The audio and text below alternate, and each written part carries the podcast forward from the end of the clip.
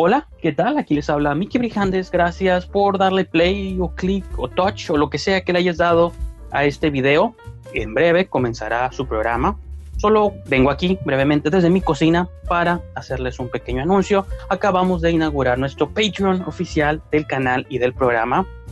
Es costoso hacer estos shows semanalmente y sobre todo producir dos shows a la semana en estos tiempos donde todo el mundo se ha sumergido en caos, creo que es mucho más importante sentir que puedo contar con el apoyo de todos ustedes. Los invito a que entren a patreon.com diagonal brijandes, patreon.com diagonal brijandes. De algún modo ese sitio dobletea como blog oficial del programa. Ahí vertimos todos los videos, todos los audios, todo lo que compone este show. Lo pueden encontrar en patreon.com diagonal brijandes. Pero y más importante aún o más esencial aún es que pueden suscribirse con una membresía mensual por menos del costo de una entrada al cine al mes o incluso menos que un DC Comic, que los cómics hoy en día son bastante caros, pueden apoyar a que este programa siga existiendo, siga con el mismo ritmo, la misma modalidad y podamos tener más y mejores invitados y podamos expandirnos. Entonces, los invito a que por favor entren a patreon.com diagonal brijandes, chequen en qué consiste esta membresía y que por favor, de la voluntad de sus corazones, nos apoyen a que crezca el programa. Uno de los beneficios que pueden obtener, entre otros tantos que pueden leer ahí en la página, es que si les gusta el programa y si les gustan los temas de los que hablamos, pues bien, pero si hay otros temas allá afuera flotando, noticias, recomendaciones, películas, yo qué sé, lo que a ustedes se les ocurra, que les gustaría que tocáramos en el show o en cualquiera de los programas,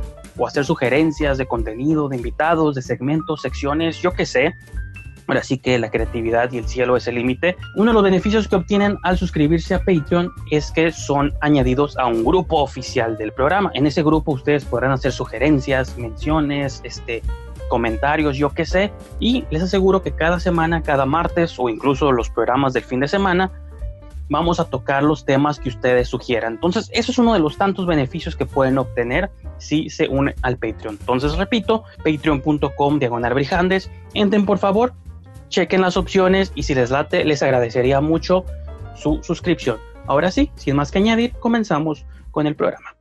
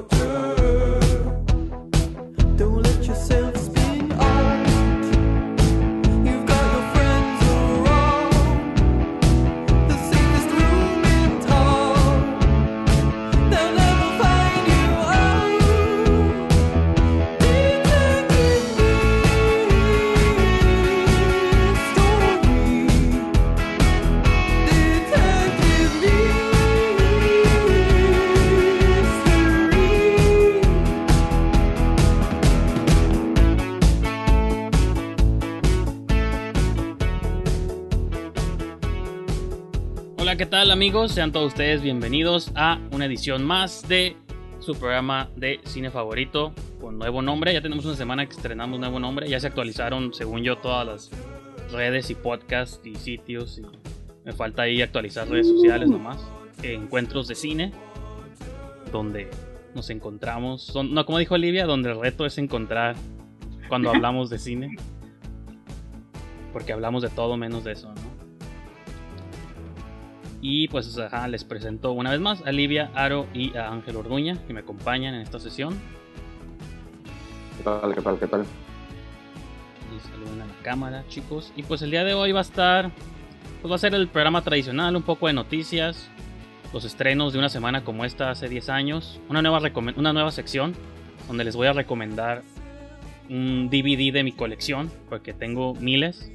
Desde aquí los puedo ver. Bueno, es que los guardo en mi cocina, ¿no? Por eso puedo verlos. Y pues nomás los tengo ahí colectando polvo. Siendo honestos, ya casi no veo mis viejos DVDs. Entonces dije, ¿qué hago con ellos? Que valga la pena. O que sienta que la inversión que hice en su momento valga la pena. que pues voy a incorporar una sección donde en cada episodio pues les voy a recomendar un DVD de mi colección. Para que los jóvenes también digan, ¿qué es eso? ¿Cómo se toca? Bueno, sí los conocieron la gente, ¿no? Creo que los VHS son los que ya... O los beta, por ejemplo. Pero los VHS son un muy sólido formato que no está mal si alguien lo sigue utilizando. ¿El VHS? Sí. Pues yo diría el DVD, porque el VHS sí ya. Yo creo que en VHS todavía hubo algunos quinceañeras familiares grabadas con ese show, ¿no? O sea, que uno recuerda. El otro día yo me encontré varios videocassettes ahí viejos. Porque quería grabar videos con videotape. Pero no, no encuentro mi cable con el que para transferir a digital. Ajá, como que esa era la bronca del DVD. Digo, en general, pues sí se puede, ¿no? Y eh, técnicamente hablando, tú puedes tener tu camarita y pasarlo a un DVD. Pero era algo que muy rara vez hacía porque era medio tardado y difícil, ¿no? El VHS era muy conveniente y el, en ese formato de CD, pues eran los CDs de música pirata, ¿no? Pero la, un, recuerdos familiares en un DVD sí está como medio raro, pues tenías que contratar a alguien para que te digitalizara el VHS o algo así, pues no era. No sé si te acuerdas, te tocaron. Hubo un tiempo donde hubo cámaras que grababan directo a mini DVD, que no pegaron porque era bien difícil, porque pues grababa, se cerraba y luego dónde lo metías, porque las computadoras luego para leerlo se te iba y se te perdía ahí en el. Sí. Estaba como muy difícil esos mini DVD. Además, además evolucionó muy, fue de esa como brecha donde la tecnología empezó a avanzar bien rápido. Y en esos dos o tres años hubo como que DVD, mini DVD, este, el disquete, que no me acuerdo cómo se llamaban esos. Pues estaba el mini disc también, el floppy. el floppy. Todos esos salieron como en dos, tres años, así pum, pum, pum, pum, y ya no sabías. Yo me acuerdo que un amigo tenía, estaba bien emocionado de comprarse después de unos Walkman salieron como a la siguiente semana unos eh, que usaban mini disc, que era, que era ese CD dentro de un cassette, bien raro, porque era reescribible. Y como a la siguiente semana de que se los compró, salieron los MP3 player. Y era como que no mancho, o sea, toda esa tecnología así en un ratito y pues, no, pues nadie se familiarizó con nada. Y el VHS pues, duró un montón de tiempo y pues todos, todos recordamos o tuvimos un VHS, ¿no? O tenemos todavía. O tenemos, o tenemos. ¿Tú sí, tocas VHS entonces, Livia? Aquí, por aquí tengo uno tirado. Aquí tengo, de hecho, una de mis recomendaciones de hoy, sí, aquí están Wow, muy bien. Niños, esto es un VHS, era maravilloso, pero tienes que regresarlo después de verlo. Lo digo por si hay niños en la audiencia que no nunca saben. Fíjate que, ese formato está tan, tan pegado en nuestra nostalgia que creo que los chavos sí lo conocen porque si el emoji, ¿no? Aunque sea. como que el emoji o algo sí, sí lo, sí lo vemos. Fíjate que el, VHS que yo más recuerdo, así bien machín, que lo tengo bien presente, es un DVD. Es uno color verde, porque era de las tortugas ninja. Mm. Y como que, wow, es verde, no manches, y tal.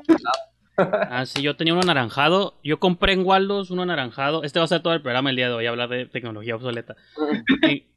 porque hubo un cortometraje que presenté hace varios años, pero lo proyecté en Cinemático Café, de hecho. Pero lo quería proyectar a huevo en VHS, ¿no?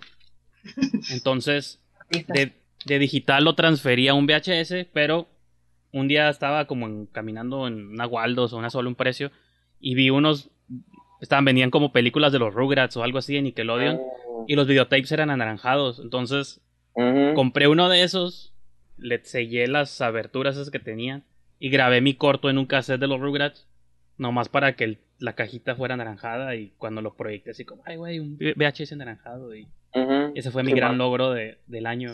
no sé si lo tengo por ahí, pero sí. Así es. chicos. Si lo encuentras, presúmelo, por favor. Sí, tengo mi corto. Este sí lo tengo a la mano. Igual ahorita que vayamos a un, primer break del programa, lo consigo y se los presento aquí. El... Creo que tengo la pura cajita, pero no sé si tengo el cassette por ahí adentro también.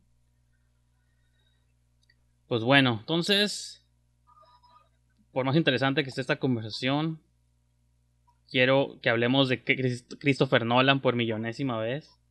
Yo sé que ya están hartos del tema y es como, no puedes brincar esa noticia. probablemente sea la última vez que lo toquemos en mucho tiempo porque ahora sí finalmente ya dijo Warner Brothers, ¿sabes qué, Nolan? Te aguantas, pero tu movie va a estar pospuesta indefinidamente. Ya le quitaron todas sus fechas y no se va a estrenar siempre, ni en julio ni en agosto. Está indefinida, así como, como dicen los gringos, TVA, ¿no? Para ser anunciada. Y con la posibilidad a lo mejor de que se si es que se llega a estrenar va a ser nomás en el resto del mundo, no en Estados Unidos, porque extrañamente Estados Unidos, digo México también, ¿no? Porque somos de los países, ellos pues por, pues no sé, por supremacistas y nosotros pues por mexicanos, eh, somos de los países que todavía seguimos como a la mitad de, del contagio, cuando otros países del mundo ya han estado saliendo y sobre, lograron sobrellevar la, pues la, iba a decir la influenza, pero no, este, el contagio, ¿no? O lo que sea. Entonces muchos cines del mundo se han estado abriendo. En México han abierto algunos, pero no todos. Incluso hay varios que han estado cerrando, incluso sucursales. Y en Estados Unidos también y todo. Entonces una de las posibles es que se estrene la movie en otros países del mundo, menos en Estados Unidos, pero a lo que abriría la puerta de eso es a la piratería instantánea, ¿no? En cuanto la movie se proyecte en China o en Australia o en algún otro país, pues va a azotar las páginas. Entonces sí va a ser un golpe duro para el señor Nolan. Entonces no sé ustedes qué, qué opinen sobre eso, chicos. Siento que a Nolan no le importa eso del dinero. Creo que no es ese tipo de director. Creo que más bien le importa el prestigio, ¿no? De estar como en salas.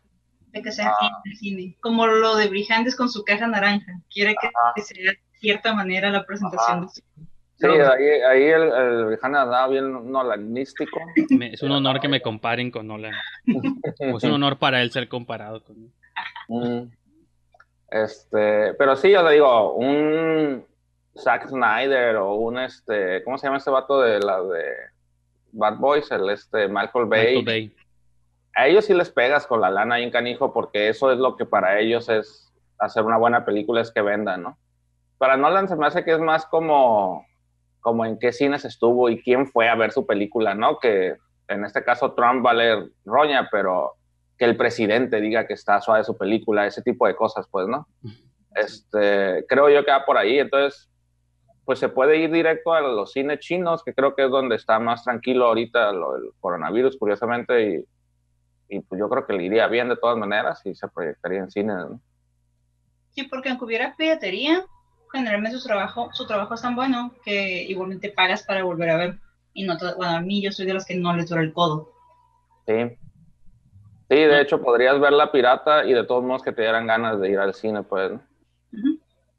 Aparte de la piratería sería grabada del cine, pues sería como esa piratería chafa que... O sea, porque usualmente las movies las piratean ya digitales cuando están disponibles digitalmente en algún lugar del mundo.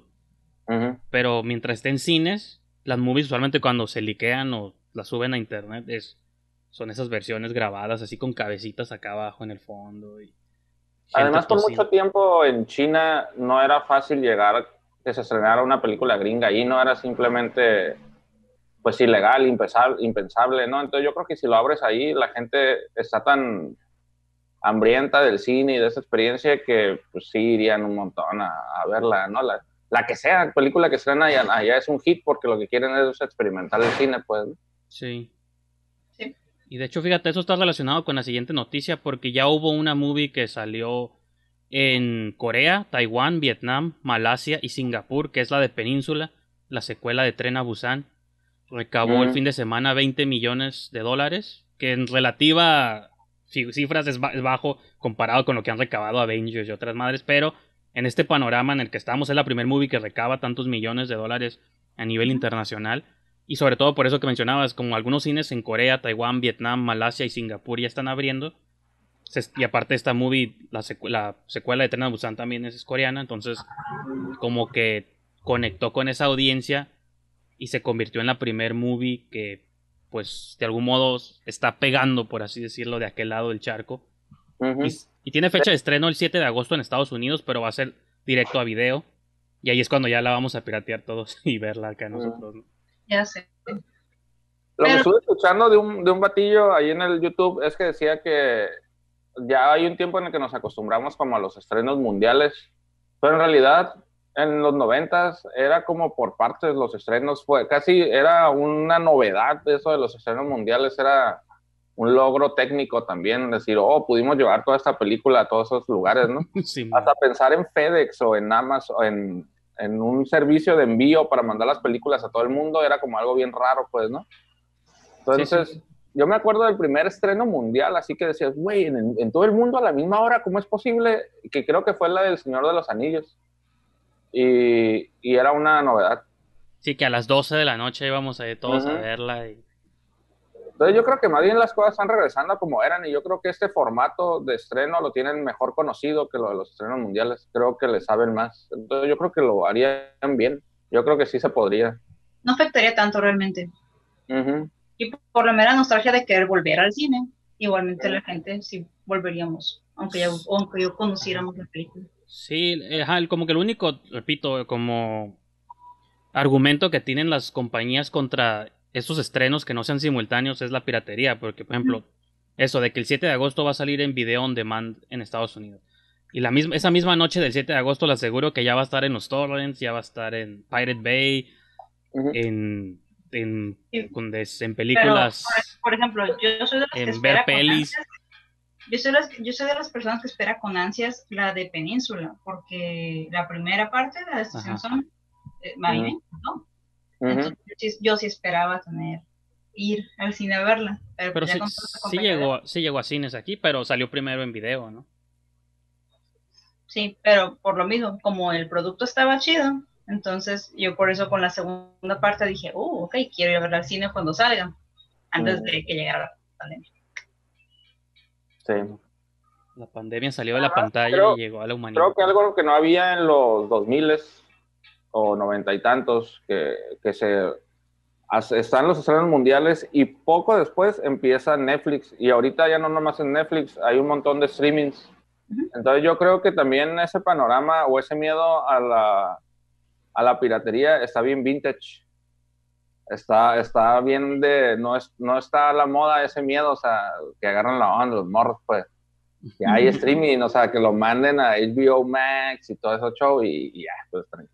Bueno, Es- pero ahí eso- es donde le pegarían a Nolan en su Sí. ego, pero haría negocio, pues, ¿no? la única cosa de eso es que sí hay streamings, pero una en Estados Unidos. Por ejemplo, Disney Plus no existe aquí en México. Todavía. A- HBO Max no existe en México. Eh, el, el que tienen ya es que HBO y W, W- Warner Brothers tienen también la de DC Universe, que nomás existe en Estados Unidos. Esa si existiera aquí yo lo tuviera, por Ujú. lo fanboy que soy de todo lo de DC, y no existe. Entonces, lo único que nos queda a nosotros como, como latinoamericanos o región 4, pues es piratear todo. O sea, yo sí soy de los que en cuanto salga Península ya la voy a descargar y se las voy a spoilear a Livia y todo. Y... Porque no va a estar disponible en México. O sea, a lo mejor lo van a lanzar en Estados Unidos, pero aquí no. A lo mejor en streaming no, pero como renta sí, ¿no? Como Google, Google. No, o sea, por ejemplo, yo, en- yo compro mucho movies en iTunes y hay movies que me agüito porque hay movies que yo ya vi hace como medio año, piratas. Y hasta ahorita apenas las están poniendo digitales ahí. Mm, Por ejemplo, hay una con Elle Fanning y Peter Dinklage, ¿no? El de Game of Thrones, que yo la vi pues hace varios meses ya piratel. Y ahorita apenas es el estreno, uno de los estrenos de iTunes para que la compres en México y yo. pues, no manches, esa movie ya, o sea, ya la vi y Creo que es... sería mejor conseguir un VPN. También, por eso. Pero ahí hay que ser hacker como Livia, entonces yo no le sé esa onda. Yo, yo me pirateo todo, lo siento, no tengo... Lo digo sin pelos en la lengua, ¿cómo dicen? Tú no andas ahí comprando servicios ni. O sea. Pues pago lo... ahí está, estoy hackeando la compra. Pago el internet. eh. Pues pago el internet y, y pues ya con el... Tengo Amazon, Netflix y ¿qué más? Claro, video, pero eso es como automático, como que siempre ha sido gratis, creo. Hulu. No, pues Hulu no existe. Este... Pues no, nomás esos, pero... Y las que compro en iTunes, las movies. En Puerto ya compré la de Aves de Presa. Y ya la tengo, es mía para siempre. Que esa ya la había visto, pero pues no hay pedo. Habrá mucho servicio digital y todo eso, pero francamente yo sigo siendo así, necesito el formato físico. Así me llegué con coronavirus en, en Amazon, pero o sea, yo necesito tocar, sentir la película en mis manos. No, no me hago a la idea de comprar una película digital. No puedo. y un pichón en Ese, comentario yo lo valoro mucho y cada vez que alguien habla sobre la importancia de adquirir un físico, le doy la razón y aún así yo nunca compro físicos en realidad, siempre digital, todo digital. Este... Es una muy buena razón para eso. Mm. ¿Ok? Ahorita están cambiando mucho las cosas con esto de la tolerancia, inclusión, y qué bonito, qué cool, o sea, yo estoy a favor, por supuesto que sí. El matrimonio igual. Pero Ah, sí, yo por supuesto que sí. Amo las bodas. Entonces, si de los ah, gays pues, Eso significa más bodas, más fiestas. Me gusta esa lógica. sí, amo las bodas. Bueno, pero dejando de lado esos derechos que todo el mundo debería tener, porque somos iguales.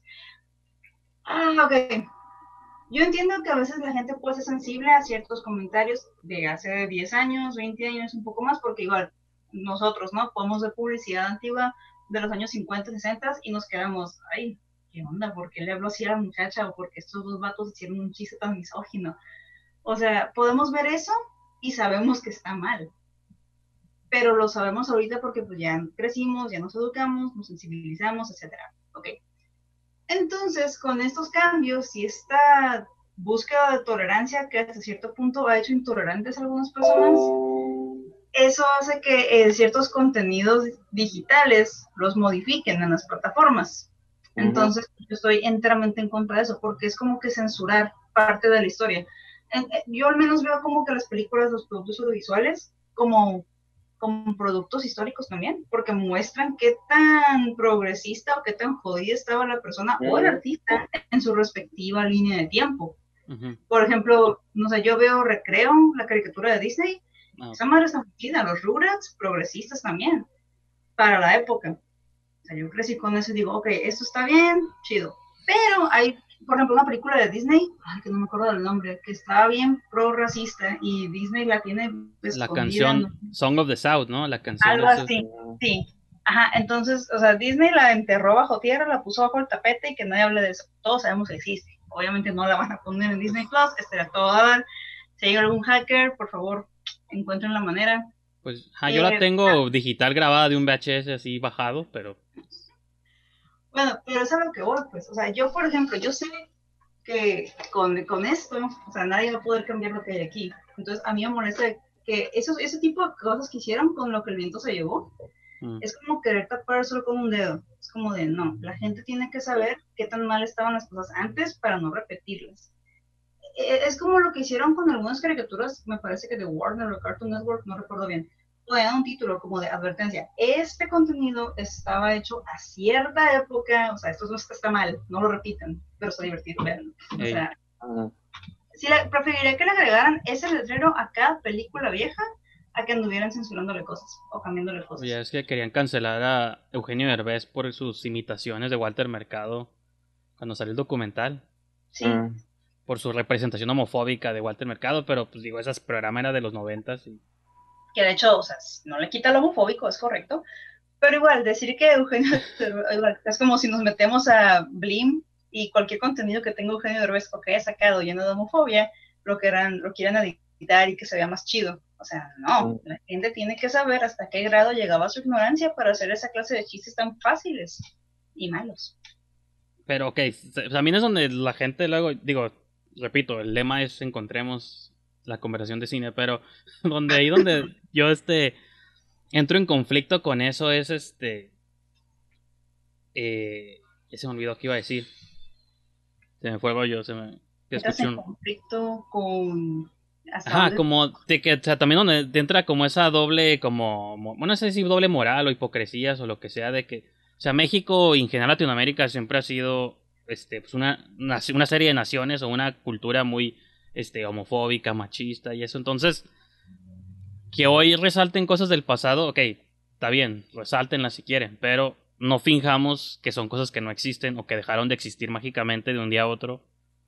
No estoy diciendo que estén bien, nomás hay que verlas, evaluarlas y seguir adelante y progresar, pero me saca de onda la gente que se espanta como, ay, ¿cómo permitieron que eso existiera? Pues es que hay gente, sale a la calle y yo creo que tres de cada cinco personas siguen creyendo en esas cosas, pues, ¿no? Entonces, como, sí, porque al final de cuentas el cine no siempre, pero en gran parte es un reflejo de lo que es popular, ¿no? De, porque la gente te hace famoso, ¿no? O ese artista hizo un buen chiste o me cae bien y se hace famoso porque le cae bien a dos millones, cinco millones de personas, ¿no? Entonces Eugenio Derbez decía lo que todos los albañiles dicen y lo que todos los mexicanos taxistas dicen y también la gente nice, o sea, no nomás los, los pobres, ¿no? También la gente, es lo que todos los mexicanos decíamos, pues entonces da risa y pues se vuelve popular y el vato lo, lo sigue diciendo, ¿no? Exacto. Pero regresando un poquito como al tema eso de lo, de lo digital, entonces tú estás esperando algo así como, ese es el misógino scat, o ese es el machista scat, o algo así pues como, como, que te avisaran que es el corte... Pues como el de Justice League, ¿no? Que te das cuenta cuando dirigió cada director, cuando ves Wonder Woman, una película dirigida por una mujer, y todas los shots de Gal Gadot son respetuosos y la movie de Liga de la Justicia son puros tomas de abajo de la falda y como puros upskirts. Y te, das cuenta, esta movie la dirigió un hombre porque explotó. Pero no, nada más aunque pusieran un, un letrero como, o sea, yo, yo hablo de material más, más viejo, como de hace 5 o 10 años más atrás, como de, oye, ¿sabes qué? Esto fue del año fulano al año fulano. Eso estaría bien suave, pero mi pregunta sería, ¿tú crees que la gente en Twitter de todos modos no explotaría? La, gente en Twitter va a explotar por todo. es imposible que Twitter no estalle por, por la menor cosa. O sea, tú puedes decir, uy, a mí me encantó esta película. Y créeme, te van a salir como un montón de personas que se te van a lanzar a la yugular y te van a bajar, o sea, de, de, idiota no te van a bajar porque no, pésimo gusto, ¿cómo pudiste? Chalala, chalala, no tiene nada de artístico, está bien. O sea, siempre va a haber alguien en contra en Twitter. Twitter es como la cantina del mundo. Lo digo, lo sostengo y esa gente me ayuda a confirmarlo. Que era muy bonito Twitter hace 7, 8 años, yo me acuerdo. Posteabas tus cosas y bien sencillo y todo. Ahorita ya se llenó de pura gente chilanga, ¿no? Pues de eso, de, de odio, de pura gente pues woke. es, que hay cosas bien extremas, o sea, Twitter no hay punto medio ahí, o sea, son cosas bien, bien extremas. Ah, o sea, hay cosas chidas como, como los morritos que les gusta el K-pop, que hicieron acá su boicot para Black Lives Matter, ok, eso está chido. Pero pues hay gente bien intensa que se pelea por tonterías que nada más no deberían. ¿Cuál es nuestro Twitter de hoy en día? ¿TikTok? ¿TikTok es el lugar cool donde nada más puedes ir a payasear y nadie te juzga? ¿O también TikTok ya, ya está medio...? Pues yo diría que TikTok e Instagram me dicen de cachetadas, porque Instagram son más como imágenes estáticas, TikTok ahí sí es imagen de movimiento. esos están curados todavía baja porque son muy superficiales, entonces como todo se basa en la imagen y en qué atractivo seas, qué tan atractivo seas, esas, cosas que valen en la vida real, o sea, la, superficialidad y lo, lo vano. Qué tan atractivo seas tú o tu platillo o tu gato, ¿no? Pero eso Sí, ajá, bueno, ajá, como en, en lo atractivo visual, ya sea un cuerpo, un alimento, una mascota, un paisaje. Entonces, por eso esos lugares yo creo están neutros todavía porque se basan en cómo te ves, no en cómo eres por dentro. Entonces, en ese sentido, por eso siguen siendo las mejores plataformas allá afuera. El problema está en que ya la gente quiere adoctrinar a las personas de afuera. Ya no es compartir lo que uno cree, no, ya es adoctrinar. Es como de, no, tú no piensas igual que yo, estás mal, ya soy intolerante, ya eres un racista. O sea, no, no, no, es una cosa bien bárbara. A mí por eso a veces me da miedo usar ropa negra, porque puedo usar ropa negra, no me estoy apropiando de nada. no, eres genuino, no eres genuino, solo finges ser dark. Exacto, no buena parte. ¿no? Te vemos sufrir, brillante. Nada más regresense tres capítulos y ahí va a estar. Eso, es sí lo único que me preocupa, ¿no? De que luego la gente... Tengo tantos programas desde hace ocho años que alguien luego encuentre algo ahí que que hice o dije. se fue por la camarita. Se, murió Ángel, lo siento. Bueno. Entonces, Livia, tú y yo vamos a pasar a la siguiente pregunta. Bueno, ¿cuál pregunta, no? Tengo que meter una noticia de DC, ¿no? Porque...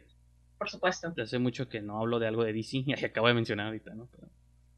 Eh, la actriz Diane Guerrero mencionó, hizo, hizo como un QA hablando de Twitter y mencionó que ella le gustaría ser la linterna verde Jessica Cruz, que es una linterna verde que fue, es como de los más recientes creaciones del universo DC. Lo que está interesante es que es mexicoamericana o es latina nacida en Estados Unidos, ¿no? Pues se llama Jessica Cruz, ¿no? Nombre gringo, apellido latino.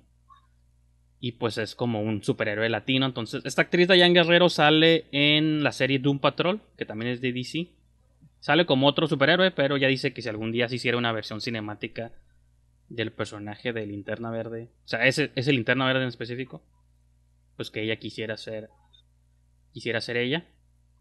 Y yo siempre me imaginaba que podrían castear, no sé si ubican a la chica que salió en Dora la Exploradora, la Isabel Moner. Pues es como nuestra latina joven, ¿no?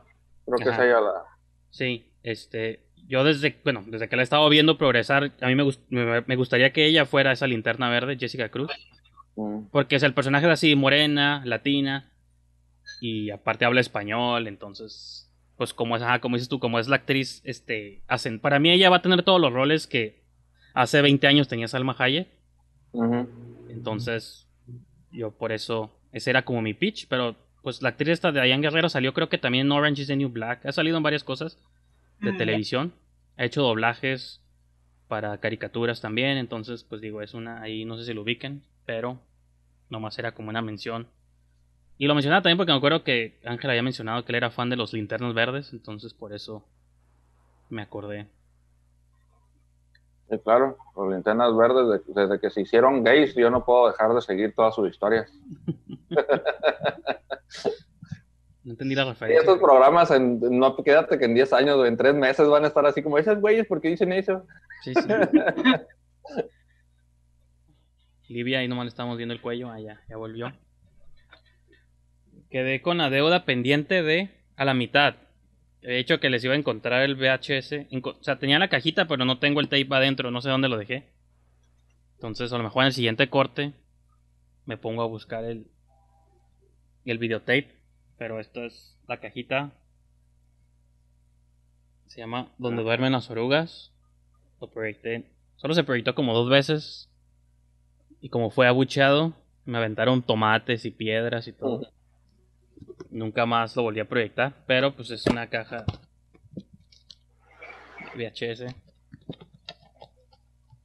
Mira, se mira suave, se mira chistosón. Nomás era ese. El, la mención. Ok, vamos a hablar de las movies que salían una semana como esta, pero hace 10 años. En Estados Unidos solo hubo un estreno fuerte. La semana fue del 23 al 29 de julio. Eh, fue la película Agente Salt o Salt, esta movie con eh, Jessica Alba, ¿no? Este, ¿Cómo se llama? Angelina Jolie. Angelina Jolie, eso, eso mero. Ni se parece, no sé por qué las confundo, pero bueno. De hecho, no. Entonces, esa movie yo nunca la he visto, no sé si ustedes alguna vez la checaron, pero. Sí. Este, sé que está en HBO aquí en México. Es en Netflix también, creo. O lo mejor. Yo la confundí con la de Wanted, pero no era esa. Es la de Salt. Son dos diferentes movies. Entonces, pues no sé si está curada o la recomiendas o, no. Mm, para palomear, o sea, tiene sus momentos de acción, está como que ok, te la crees que Angelina le puede partir el hocico a alguien, o sea, está para palomear. Como las de Tom Raider, que tienes que creer que patea traseros. Ándale. Es como Tom Raider, pero sin la parte mística. Esa es la mejor parte. Angelina Jolie es como está jugando los jugó los papeles que ahora está jugando esta muchacha que comentaron la plática el programa pasado, la esta Jessica Alba. No, la, la, que vieron ustedes que no le gustó que era de unos muchachos que son muy mortales o algo así. Ah, Charlize Theron. Ah, Charlize Theron. E, es como la Charlize Theron de, de otra época. Como que pues guapa, pero que te la que hace acción o algo así.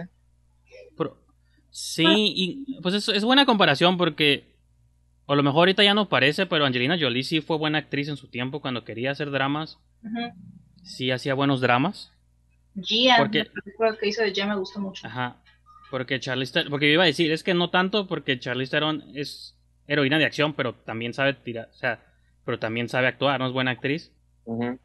Pero estoy pensando que Angelina Jolie también en su tiempo se agarraba buenos roles serios cuando quería. O lo mejor creo que Charlize Theron es un poquito mejor actriz que Angelina Jolie. Mm, sí. Pero a lo mejor también a Angelina Jolie le afectó un poquito la época, ¿no? Porque si te pones a pensar en, no sé, en los 2000 pues también los estudios tenían ciertos intereses de hacer películas medio, Sí, no pues. sé, o sea, No, pues tan siquiera, o sea, eso es una buena comparación porque, por ejemplo, no sé si vieron la nueva Tomb Raider, la que salió hace dos o tres años. Sí. No la vi, pero vi los pósters y vi que había salido sea, una. Entonces, Eh, el, o sea, una la heroína de acción hoy en día, ya por lo mismo que hablábamos hace rato de lo políticamente correcto y tratar de no sexualizar o lo menos posible, era mucho más atlética, o sea, era como si le creías más lo heroína de acción. Cuando en los tempranos 2000 o en los 90 pues Angelina Jolie era como explotación física nomás y los outfits y todo el rollo. Cuando la de ahorita sí la te vendieron más como lo atlético, cuando en aquel entonces te vendían más como lo sexy de ellas, ¿no? Ujú. Igual las Charlie's Angels o todas las, todas las heroínas de acción de los tempranos 2000. Creo que la única que más o menos se salvó fue la fue Mila Jovovich con las de Resident Evil, que aún así estaba un poco como objetivizada, pero Sí. no creo que la saga no tanto, no explotaron mucho a ella, pero en aquellos tiempos sí sí había como mucho de eso, ¿no? Entonces, eso también puede ser cierto, ¿no? Que el tiempo Pero también que la, se- la única que, que ponían como belleza ruda, que si había un papel que requería de una morra que estuviera guapa y que fuera muy ruda, le pedían a Angelina Jolie. Porque Ujú. trato de pensar en alguien más que cubriera como que eso, y no, generalmente era ella. pues sí. En aquellos tiempos sí. Sí, sí, fue víctima también de sus tiempos. Digo, fue víctima también de los maridos que tuvo, ¿no? O sea, también como que, como que es una morra que, que sí vive en el mundo de la farándula, pues sí es muy, o sea, se, se deja jalar por, por la moda o lo que, o los estudios, lo que le pidan los estudios. No que digo que está bien, eso estaría curada tener esa vida también, pues, ¿no? Pero ya después de eso viene como el boom de los latinos a lo mejor y viene esta, ¿cómo se llama? La de Rápido y Furioso. Mm, Michelle Rodríguez. Michelle Rodríguez, ¿verdad? Ella ya cumple el propósito de la ruda, este, latina, ya se ve más diversificado el cast, este, o sea, sí, Angelina Jolie como que fue su momento, efectos, Angelina Jolie está en el momento de efectos visuales bien chafas, pero que quieren a huevo poner 3D y cosas acá bien locas, la morra que se vea sexy y que hable así según con mucha clase, entonces, sí, pues pobre morra, no, no la tuvo fácil, ¿no? Entonces yo, yo creo que sí fue víctima, fue víctima de su época. Que ahorita, ahorita hablando de efectos, no tiene que no tener nada que ver, pero lo voy a hacer también en relación con lo que mencionaba Livia hace rato de las películas de Disney, cómo eran antes y cómo son hoy. Mm. Anoche vi una, nunca la había visto, o sea, o quizá había visto como dos o tres minutos en la tele alguna vez y mi hermana la estaba viendo o algo así, pero la de Parent Trap con Lindsay Lohan, que son dos gemelas, creo que en español se llama Juego de Gemelas o algo así, ¿no? Sí. Claro, cinco- clásico. Una es inglesa, la otra es gringa y se cambian los papeles. Pero esa movie es del 98 y los efectos, o sea, yo sé que el efecto es simple de que sean dos personas, pues puede sonar como un efecto básico hoy en día que lo puedes hacer en tu computadora. Y sí, los noven- el 98 no era tampoco hace mucho, ya había tecnología, digo, ya existía Jurassic Park y eso. Pero creo que hay movies que hacen ese efecto hoy en día que todavía se ve medio chafón. O te das cuenta claramente dónde está el corte en medio de la pantalla. De que ah, la repusieron dos veces. En esa movie hay unos como movimientos de cámara todo el tiempo y cosas cuando están las dos juntas hablando. Que todo el tiempo me estuve preguntando, ¿cómo hicieron esa escena? O sea, sí, o sea, lo intelectualizas más y dices, ok, una doble, y aquí cortaron y todo, pero como que no se sienten esas clásicas tomas de que está súper abierto y una de un lado y otra del otro. Y dices, ah, pues pues medio está partido, ¿no?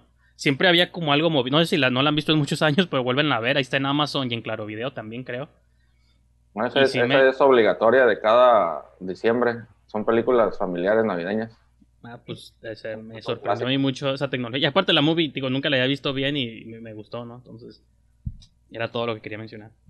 Pues Ah, por algo era un que- amor, Lindsay Lohan. Por algo conquistó el corazón de. No, pero De pues entiendo, por- ajá, también, pues gran- es- su, su actuación está súper curada también. Y lo que te iba a mencionar, Livia, hace rato que hablabas de lo de Disney, es que hay una escena donde hacen un reto las dos niñas y la que pierda se tiene que encuerar y aventar al agua encuerada. Y dije, esto hoy en día no, no, no se ve nada, obviamente, son niñas, pero dije, hoy en día nunca se les ocurriría filmar una escena así, ni sugerir que una niña de 11 años se quita la ropa y se avienta a un lago porque perdió un reto. Cuando es inocente y todo, pero la mentalidad del 98 a la mentalidad del 2020, Y ahorita hubiera, hubiera estallado en llamas el mundo. pues así es. Entonces, pues, pues eso es, eso era todo lo que quería mencionar. Y otros, bueno, eso fue el estreno en Estados Unidos, ¿no? La de Salt. En México salieron hablando de Charlize Theron, una movie dirigida por el mexicano Guillermo Arriaga, The Burning Plane, que en español, ahorita voy a buscar el título en español porque no lo, no lo tengo aquí a la mano. Pero es un director, el que era guionista de Iñárritu por muchos años y cosas así. Él quiso hacer, dirigir movies también, dirigió una vez El Búfalo de la Noche. Y luego en Estados Unidos dirigió una movie con Charlize Theron y Jennifer Lawrence. No me acuerdo cómo se llama en español, pero bueno. Esa movie y la de Adam Sandler, Grown Ups, o Niños Grandes, o Chicos Grandes, no sé cómo se llama también. Eso también está en Netflix. Eso fue como el gran estreno en México. Y la película de Guillermo Arriaga, que en español se llama. Fuego, así no, que, que... Ah, Lejos de la Tierra Quemada. O Fuego, ¿no? Tiene varios títulos como en español. No, no sé.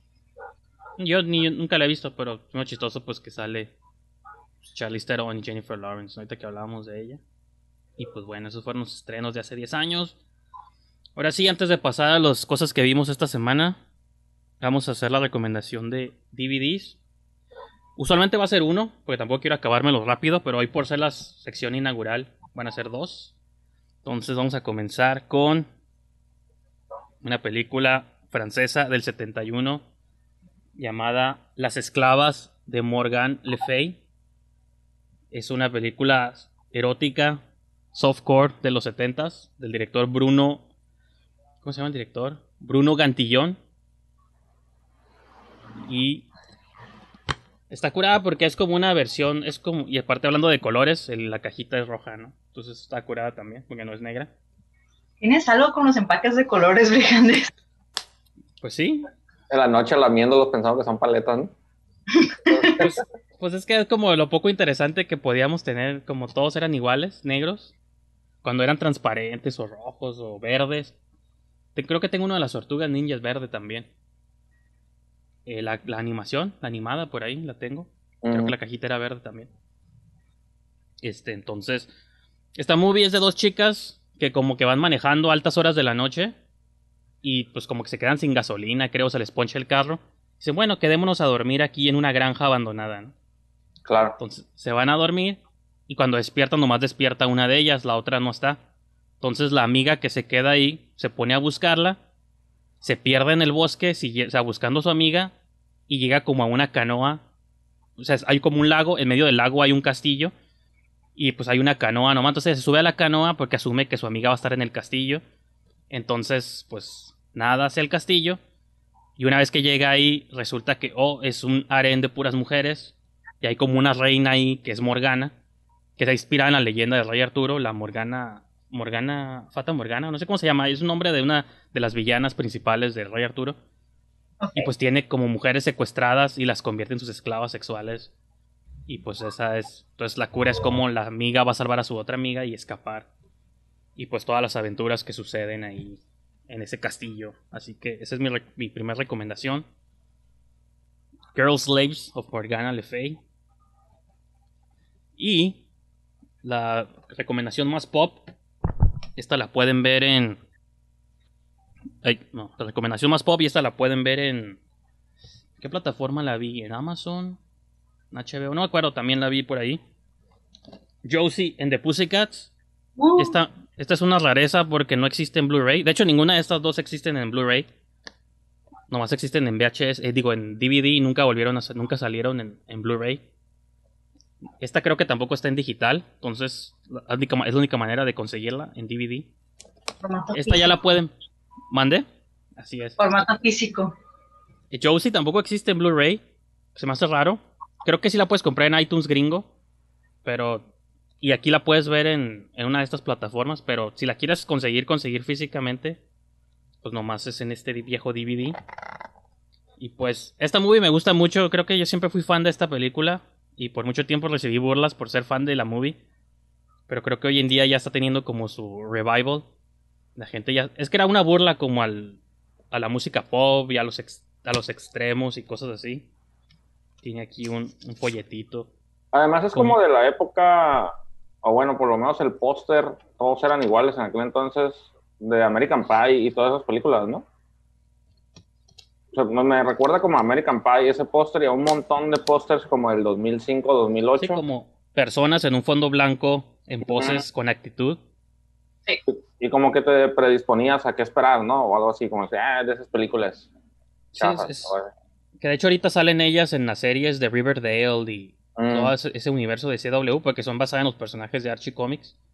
Sí. Entonces, pues es una banda que quería ser famosa y hasta que una compañ- una, un agente malvado las como que las recluta para hacerlas famosas después de la accidental muerte de un de una banda de una boy band tipo Backstreet Boys algo así. Se mueren todos accidentalmente, accidentalmente, ya luego descubrimos qué pasó. Y pues ellas las agarran como, ah, van a ser las nuevas como Britney Spears o Christina Aguilera, o como las cantantes del momento de aquel entonces, pero es como una burla a cómo funcionaban pues todas las como estas compañías disqueras y cómo explotaban a sus a sus artistas, pero llevado como al extremo ridículo y marcas y publicidad por todos lados. A la- como a la generación MTV creo que es un poco se burla un poco como de eso, ¿no? Pues no sé si supongo que la primera no la han visto, ¿no? Pero no sé si Livia si tú ya viste esta de Josie and the Pussycats. Yo sí, a mí sí me gustaba. ¿Cuál es tu opinión al respecto? Si te gusta, pues sí está curada, ¿no? Está muy suave y aparte, o sea, es como, bueno, siento yo como, ahorita que mencionaste lo de llevar las cosas a los extremos o tener fans muy locos, como que es perfecto para esta época, como que estaba muy adelantada a su, a su tiempo esa película.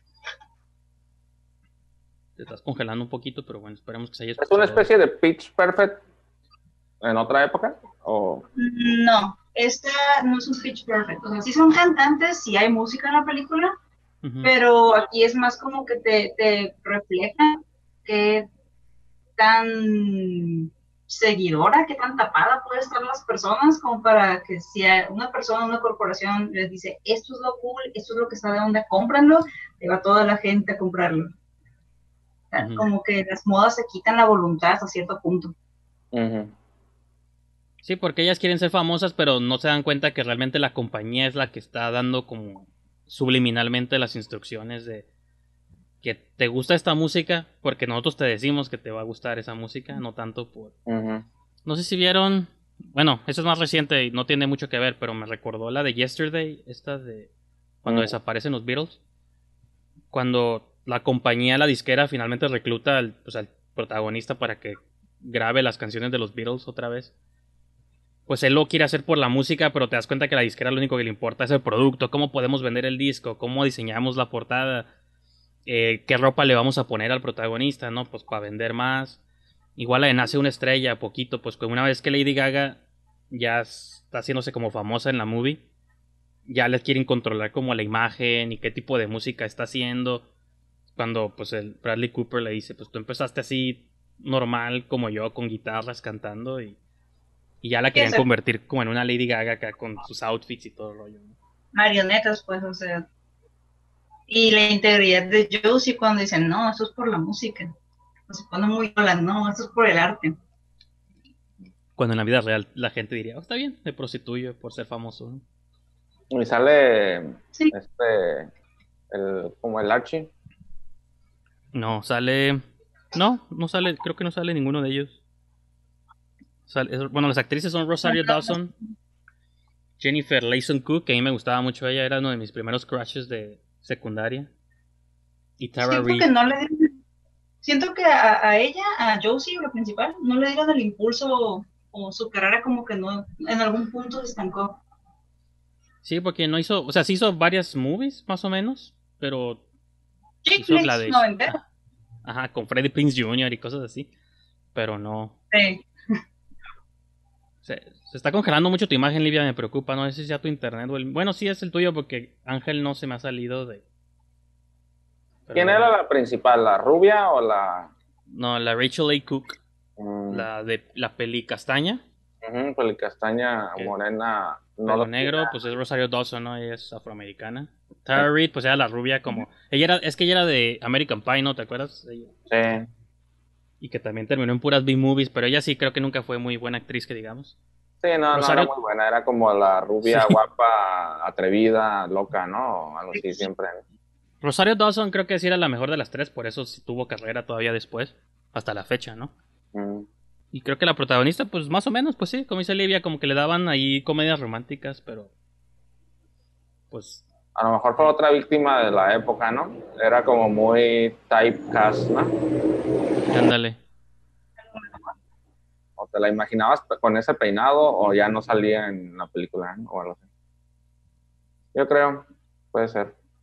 Pero busquen esta movie. El DVD trae extras, trae videos musicales de la película, escenas borradas, comentario de la directora. ¿Dice que está en. Netflix? Es codirectora, codi- un director y una directora. Eso creo es- que no se No, está como en una HBO o en, claro, o en una de esas, o en Fox, no sé qué. Está en una plataforma ahí. Ustedes búsquenla, lo siento. No me preparé lo suficiente para saber. Y pues ahora sí, Ángel, yo creo que, bueno, recomiéndanos tus, tus cosas y luego entramos al pleito debate que vamos a tener Livia y yo con 365 días. Mi No, pues, película mi- favorita del año. Mi recomendación va a estar muy, muy leve, muy rápido también para, ya, ya quiero escuchar el chisme. Pero es un documental que la verdad sí está muy interesante. Bueno, primeramente hay una película que si no la han visto, la tienen que ver, es obligatoria, se llama Apocalypse Now. Es de Francis Coppola, la hizo Sí. después del Padrino 1 y Padrino 2. Entonces la tienen, la tienen que ver, ¿no? Si no la han visto, andan medio perdidos, ¿no? Es, es obligatoria. De ahí, durante toda esa grabación, eh, su esposa grabó todo el detrás de escena. Y está muy interesante porque además fue una película que ningún estudio quería hacer. Según narra el documental, desde la eh, Citizen Kane, eh, Citizen, estoy aquí en la computadora. Sí, sí. Kane, Ah, Kane. Citizen Kane, ¿cómo se llama el director? Ah, Orson Welles. Orson Welles. Orson Welles quería hacer Apocalypse Now y no lo dejaron y por eso hizo Citizen Kane. Entonces, desde aquella época ya se quería contar esa historia, guerra, quejarse de Vietnam, ya, querían, ya traían un guion que era como muy escandaloso, ¿no? Entonces, Coppola, después de que hace El Padrino 1, 2, pues se hace millonario y súper reconocido por su trabajo, pues, ¿no? Y él pagó la, la película, él dijo, yo la quiero hacer, yo la voy a pagar todo el, todo el dinero sale de su bolsillo. Y pues desde, por ejemplo, yo no sabía que vari- algunos de sus actores sufrieron ah, un infartos al corazón por el- la intensidad de las escenas, este, porque sí hay, eran, había explosiones de verdad en el set. Este, está, está muy interesante todo, ver todo lo técnico que, que representó esa película, pero también todo el estrés como que hay detrás de un director tan, tan talentoso, con tanto dinero en sus manos, con un super cast y un super equipo, y aún así verlo, pues que al final de cuentas, entre más dinero tienes, también tienes más cosas de qué preocuparte, ¿no? No, Sí. no es, o sea, el vato estaba así al borde del, del- de la preocupación por quedarse en bancarrota. Tardaron 287 días en grabar una película, eso está bien loco, pero les cayó un tsunami en, en- o sea, está, está, está bien loco, está bien loca toda la, la, la producción y creo que vale la pena. Seguramente vienen muchos datos curiosos que uno puede leer en Wikipedia o que muchos han escuchado en videos curiosos de, de YouTube, donde 10 datos curiosos de Apocalypse Now, pero verlo en un documental pues es muy diferente, pues, ¿no? Y verlo narrado por la misma esposa que de pronto te dice, no, pues este güey llegó hoy a la casa queriendo mentar madres, o sea, está, está ¿Quién? interesante, pues, está muy, ¿Quién? muy padre. ¿Quién mejor que una esposa para sacar todos los trapos sucios del marido Sí, y, sí, sí. y contar la verdad, verdad, ¿no? Sin rodeos No, ese vato creyó que sí iba a ir a, la mugre después de esta película, o cosas así, pues, ¿no? O sea, está, está suave. Y que extrañamente fue Coppola, o sea, después sí hizo unas cuantas movies en los ochentas, pero creo que su carrera sí se fue como a un vacío medio extraño en los noventas. Hizo la de Jack, esa de Robin Williams y en los noventas tiene movies bien raras, así de que no puedes creer que son del vato que hizo El Padrino y Apocalypse Now y cosas así, ¿no? Sí, creo que tiene que ver precisamente eh, con él querer empezar a hacer dinero y tener su propio estudio y él poner sus propias reglas, como que se dio cuenta que los, muchos se dan cuenta de eso, ¿no? Este, Sam Raimi, por ejemplo, este, no para de contar que lo, que es- lo peor que puede hacer ahorita es caer en un estudio y por eso para que lo convenciera Marvel de hacer una película, o, sea, o que lo convenciera Sony de hacer una película Spider-Man, les toma mucho tiempo convencer a esos directores que han tenido muy malas experiencias con los estudios. Ujú. Entonces Coppola agarró todo su dinero, empezó a hacer sus producciones Y pues también de pronto tienes que hacer cosas para comer nomás, ¿no? Pues a ver qué venden, a ver si pegan, ¿no? Entonces, pues, o sea, se, se enfrentó con la realidad de los negocios que muchos vatos de estudios ya la han vivido y por eso andan, hacen lo que hacen, ¿no? Su última gran movie pues, fue la de Drácula, yo creo, del 92. Después de eso ya no tiene nada interesante. Entonces, sus hijos creo que ya le, ya le comieron el mandado, ¿no? Creo que Sofía mm. Coppola, Gia Coppola, este, Roman Coppola, hay como varios Coppolas por ahí. Nicolas Cage creo que también es un Coppola, nomás que se cambió el apellido. Es su ahijado, creo. Ándale. Entonces, pues... quién sabe cómo le caerá eso en el ego, pero así a ojo de buen cubero yo siento que también es, él se come un poquito de ese éxito, ¿no? Y se lo atribuye a sí mismo, así como, sí, pues es mi sangre, claro que sí, ¿no? Entonces, no, creo que, le afecte tanto, ¿no? Y que nacieron, a diferencia de tu podcast de cineastas pobres, pues también todos nacieron cineastas ricos, pues, ¿no? Entonces, pues cómodos y en sus mansiones, pues cómo no van a poder dedicarse al cine libremente. Por eso todos sus hijos o sus familiares salieron talentosos, porque pues... Pues pudieron ahí para echar a perder, echar a perder se aprende. ¿eh?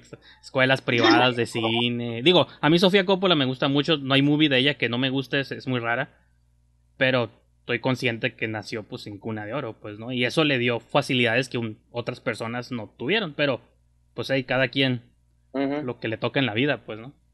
Hay una toma como de un party que están teniendo y de hecho en esta de Apocalypse Now estuvo muy involucrado eh, George Lucas.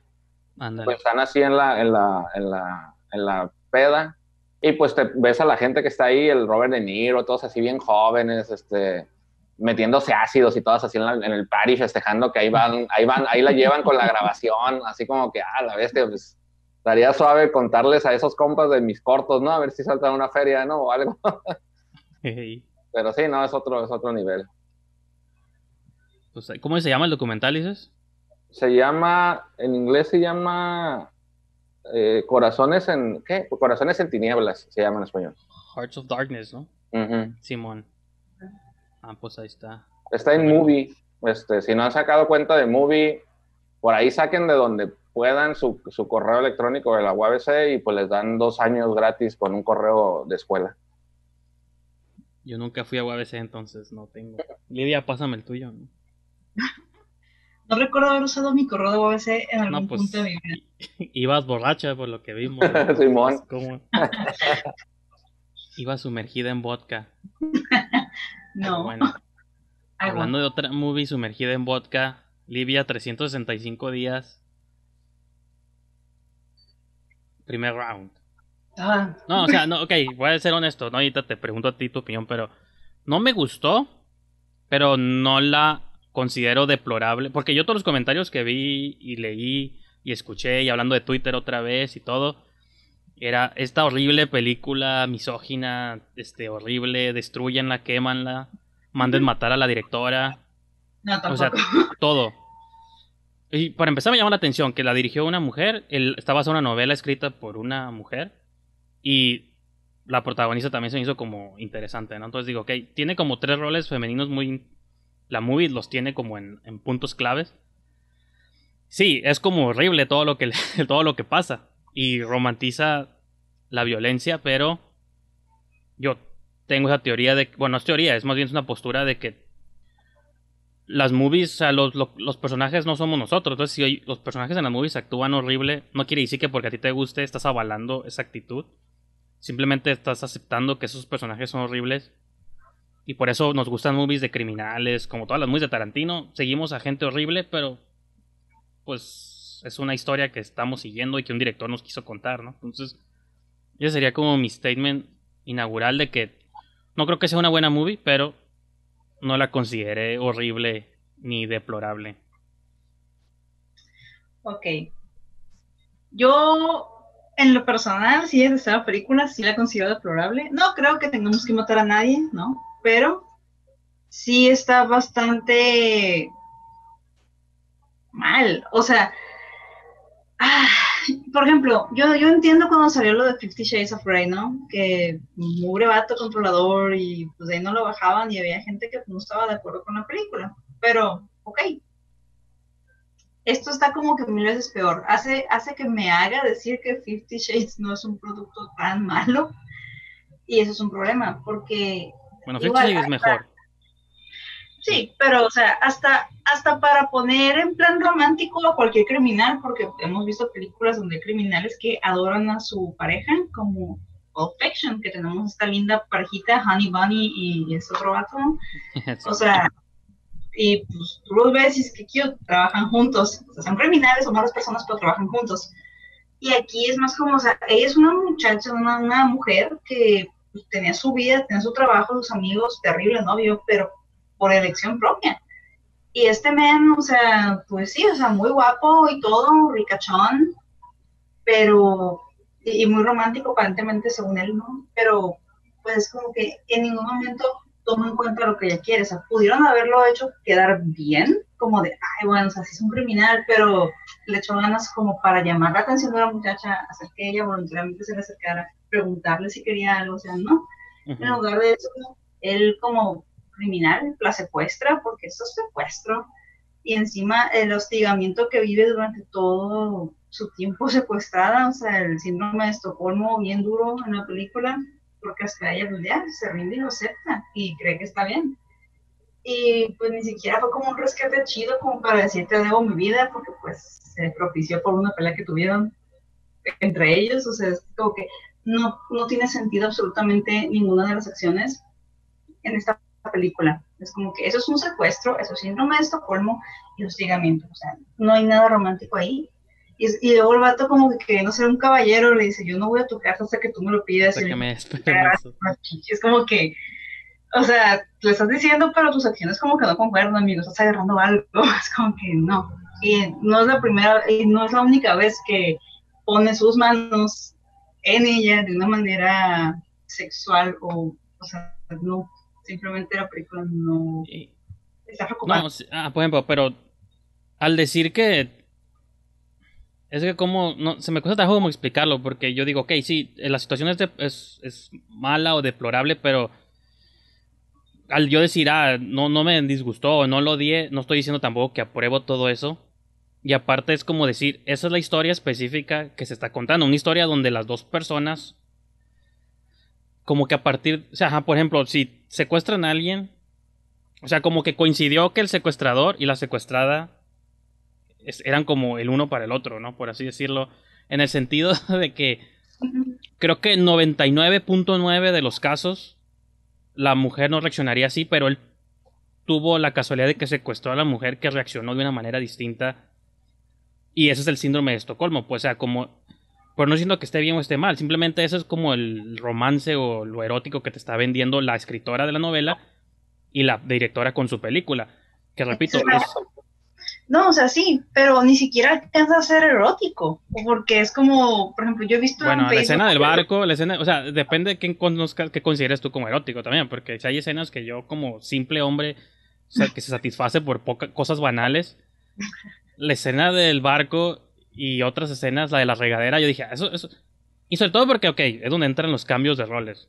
Yo lo pensé al revés. ¿Qué pasaría si una mujer atractiva me secuestrara a mí? Y yo digo, estoy casi seguro que yo actuaría como ella. Digo, también pensando que yo fuera una persona atractiva, ¿no? O sea, que los dos estuviéramos iguales, porque los dos protagonistas, super hot, él, ella, los dos, los entes más atractivos del planeta, ¿no? Y como se están bañando los dos juntos, o sea, eso dije, ok, a huevo nomás cambiamos los roles. Ella es la secuestradora y él es el secuestrado. 99.9 de los hombres se irían con el juego, dirían, a huevo, me saqué el, como el jackpot, ¿no? Ah. Entonces, también donde entra ese rollo de qué tanto está vinculado como al género o a las cosas. O sea, ¿por qué no podemos decir que hay una mujer con lo mejor? Esa es como la fantasía, creo yo. No estoy diciendo que esté normal. Y obviamente el secuestro es horrible y lo hemos hablado muchas veces aquí sobre la situación que pasa en México y esto. Pero creo que la fantasía que la escritora está explorando, que igual que Fifty Shades y todas estas movies, es qué pasaría si un secuestro, o sea, enamorarte de tu secuestrador. Digo, es, no más eso, como permitirnos pensar en escenarios turbios como sets para fantasías, pero no decir que están bien y mal, o es como un debate, pues, ¿no? Pero ahí descansa mi punto. No, o sea, sí entiendo eso, que hay cientos de fantasías, ¿no? Porque cuántas veces no hemos visto en Facebook o Twitter, ¿no? Que, ay, quisiera que me secuestrara, no sé, Henry Cavill. O es un género, un género de pornografía también, la pornografía de secuestro, ¿no? Como rape, o sea, de que la fantasía de dos actores interpretando una violación. Entonces, sí es cuestionable, pero a alguien le debe estar provocando algo allá afuera, ¿no? Sí, tengo entendido que, si no me equivoco, en España es la película número uno en ser vista. Tengo entendido eso. En México, en México también fue, creo, un fin de semana. Creo que sí. Y en varios países, está en el top ten ahí todavía. Yo creo que si nos metemos ahorita. Ahí sigue. A ver si me meto en otra ventana mientras. Ahí sigue. Pero pues a lo que voy es de que realmente no. No, no, no, no, te, no, no, no puedo yo menos comprar la idea de que realmente eso sea una fantasía de todo. O sea, tenemos a este, te digo, si, si hubiera sido como que, que va, le esperamos que sea un criminal, no hay problema, yo entiendo, los criminales tienen su corazón, está bien, se pueden enamorar, ¿por qué no? Ah. Pero no, en ningún momento me hace sentir o me hace creer o que se vea creíble, o sea, como para comprar la idea de que está bien, son personas que se han enamorado por cuestiones del destino. Eh, o sea, lo sigo viendo todo como que a voluntad de el sujeto, toda voluntad de él, incluyendo las partes sexuales, es como de uh, el, el, placer en sí lo busca más como que este, este men para él, como cuando tiene amarrada a la chica y entra una, una prostituta y empieza como que hacerle un, oral a él. Bueno, la escena del avión sí se me hizo intensa, hasta a mí me sacó de onda. O sea, eso, eso es otra. O sea, es como que lo, lo de, volviendo a la otra, de que ella está amarrada y está viendo el oral, es como de, tú, tú te estás perdiendo de darme este placer a mí. O sea, como que, mira nomás. Sí, sí, sí. Pero, pero ahí, bueno, creo que se están engranando como en el mundo de los personajes, entonces no está tan mal la película si te está haciendo hablar de, de ellos, ¿no? Y de sus personajes como si fuera una realidad. Es como si estuviéramos hablando casi, casi de, no, el que tenía la razón era el Capitán América, no, era el Iron Man, y estás bien enojado con quién tiene razón o no, porque te gustó la historia, ¿no? Y por eso estás bien engranado con los Avengers, ¿no? En esta también siento que es algo similar, como que eh, lograron poner a Brijandes en una posición y a ti en otra, entonces quiere decir que contaron una historia que logró poner a la audiencia en el lugar de los personajes, ¿no? Entonces no, no está tan mal, ¿no? por ese lado, o sea, es un, por ese lado es un éxito, porque en definitiva hay gente hablando del tema. Pero al menos yo no, no, no la veo o no puedo verla como un material romántico, porque para mí es como estar... Yo, yo pensé que el problema iba a ser que era como una especie de rosa de Guadalupe. Creí que ese era el problema de la película. No, pues es que la situación que presenta... Bueno, es que aparte entra otra cosa hasta en cómo la movie está filmada, tampoco. O sea, sí parece como un video, video musical, así, ¿no? Como todo. Ah, eso iba con lo de. O sea, que pensé que iba a estar bien chafa producida, bien mal grabada, que la historia no iba a tener un hilo. Pero la historia no tiene, pero. Sí, ok, bueno, es que no hemos hablado como de esa otra parte. La, historia. Como, es como de que si eres como que la morra que más adora este mafioso súper peligrosísimo y que se pudra en dinero como que cómo es posible que no tengas una escolta que te proteja más grande de cualquier peligro. Entonces, como, tiene hoyos como esos en todas partes. Y de la nada es como que ya, pues ya nos queremos y vamos a verles juntos. Es como que, te digo, no, no, no, como que no termina de conectarse, a lo mejor era, quiero creer que en el libro hay más cosas que le dan más sentido a esa historia, quiero creer. Y pues en la película como que no los, no los conectaron bien. O sea, quiero creer eso pero por lo pronto lo que yo vi la película, siento como que es, es un contenido al menos demasiado machista para mi gusto, porque realmente la opinión de ella no tiene validez hasta que él está seguro de que ya la tiene como que más, más convencida. Entonces, para mí eso es lo que me, um, me, me, incomoda mucho la película, porque hay gente que realmente, o sea, si personas más jóvenes ven esa clase de cosas, que para eso existen las calificaciones, las calificaciones de las películas, no estoy diciendo que la censura no algo, ya existe, pues ya ni modo. Pero, o sea, yo, por ejemplo, no estoy de acuerdo en que gente muy joven viera esto, porque pueden verlo como algo positivo. Entonces, eso ahí está lo preocupante, que haya personas que consideren eso romántico. Pero, pues digo, entonces, ¿no, ¿no crees que no existiría entonces ese género de pornografía si no fuera eso interesante para alguien? Que, te guste no quiere decir que lo vas a actuar. digo, es como las 50 sombras. No creo que todas las mujeres o hombres que lo vieran se animarían a actuar ante esos impulsos. De, ah, quiero golpear o jugar con mi esposo o esposa, pero pues como fantasía es como permitirnos fantasear con cosas, ¿no? Creo yo que eso es para mí el statement de la movie, hay que permitirnos fantasear con algo para no hacerlo en la vida real. Que digo, yo no conozco la, la, autora, yo a lo mejor el libro es malo también, no estoy justo como las de Twilight o las de Fifty Shades que dicen que los libros son horribles y es como fanfiction pues nomás sexual, pues, ¿no? O sea, como de, ah, fantasías de una autora que pegaron y se convirtieron en hits. Pero yo creo que debe haber validez en el mundo para que la gente explore, por más controversial que sea, sus fantasías. Fíjate que, me parece un poquito curioso porque Livia comenzó este programa hablando de películas como la de Disney, donde se le hacía curioso que, que la censuraran y ella quiere censurar esta película. Livia, Livia. Jamás, jamás dije censurar la película. Dijo que nomás que no la vieran los niños. Ok. es que ese es el asunto. Eh, la película, por más racistas que seamos los mexicanos, y sí lo somos, y estamos bien medio, medio raros, realmente no podemos equiparar la misma experiencia que tuvieron los negros en Estados Unidos siendo esclavos.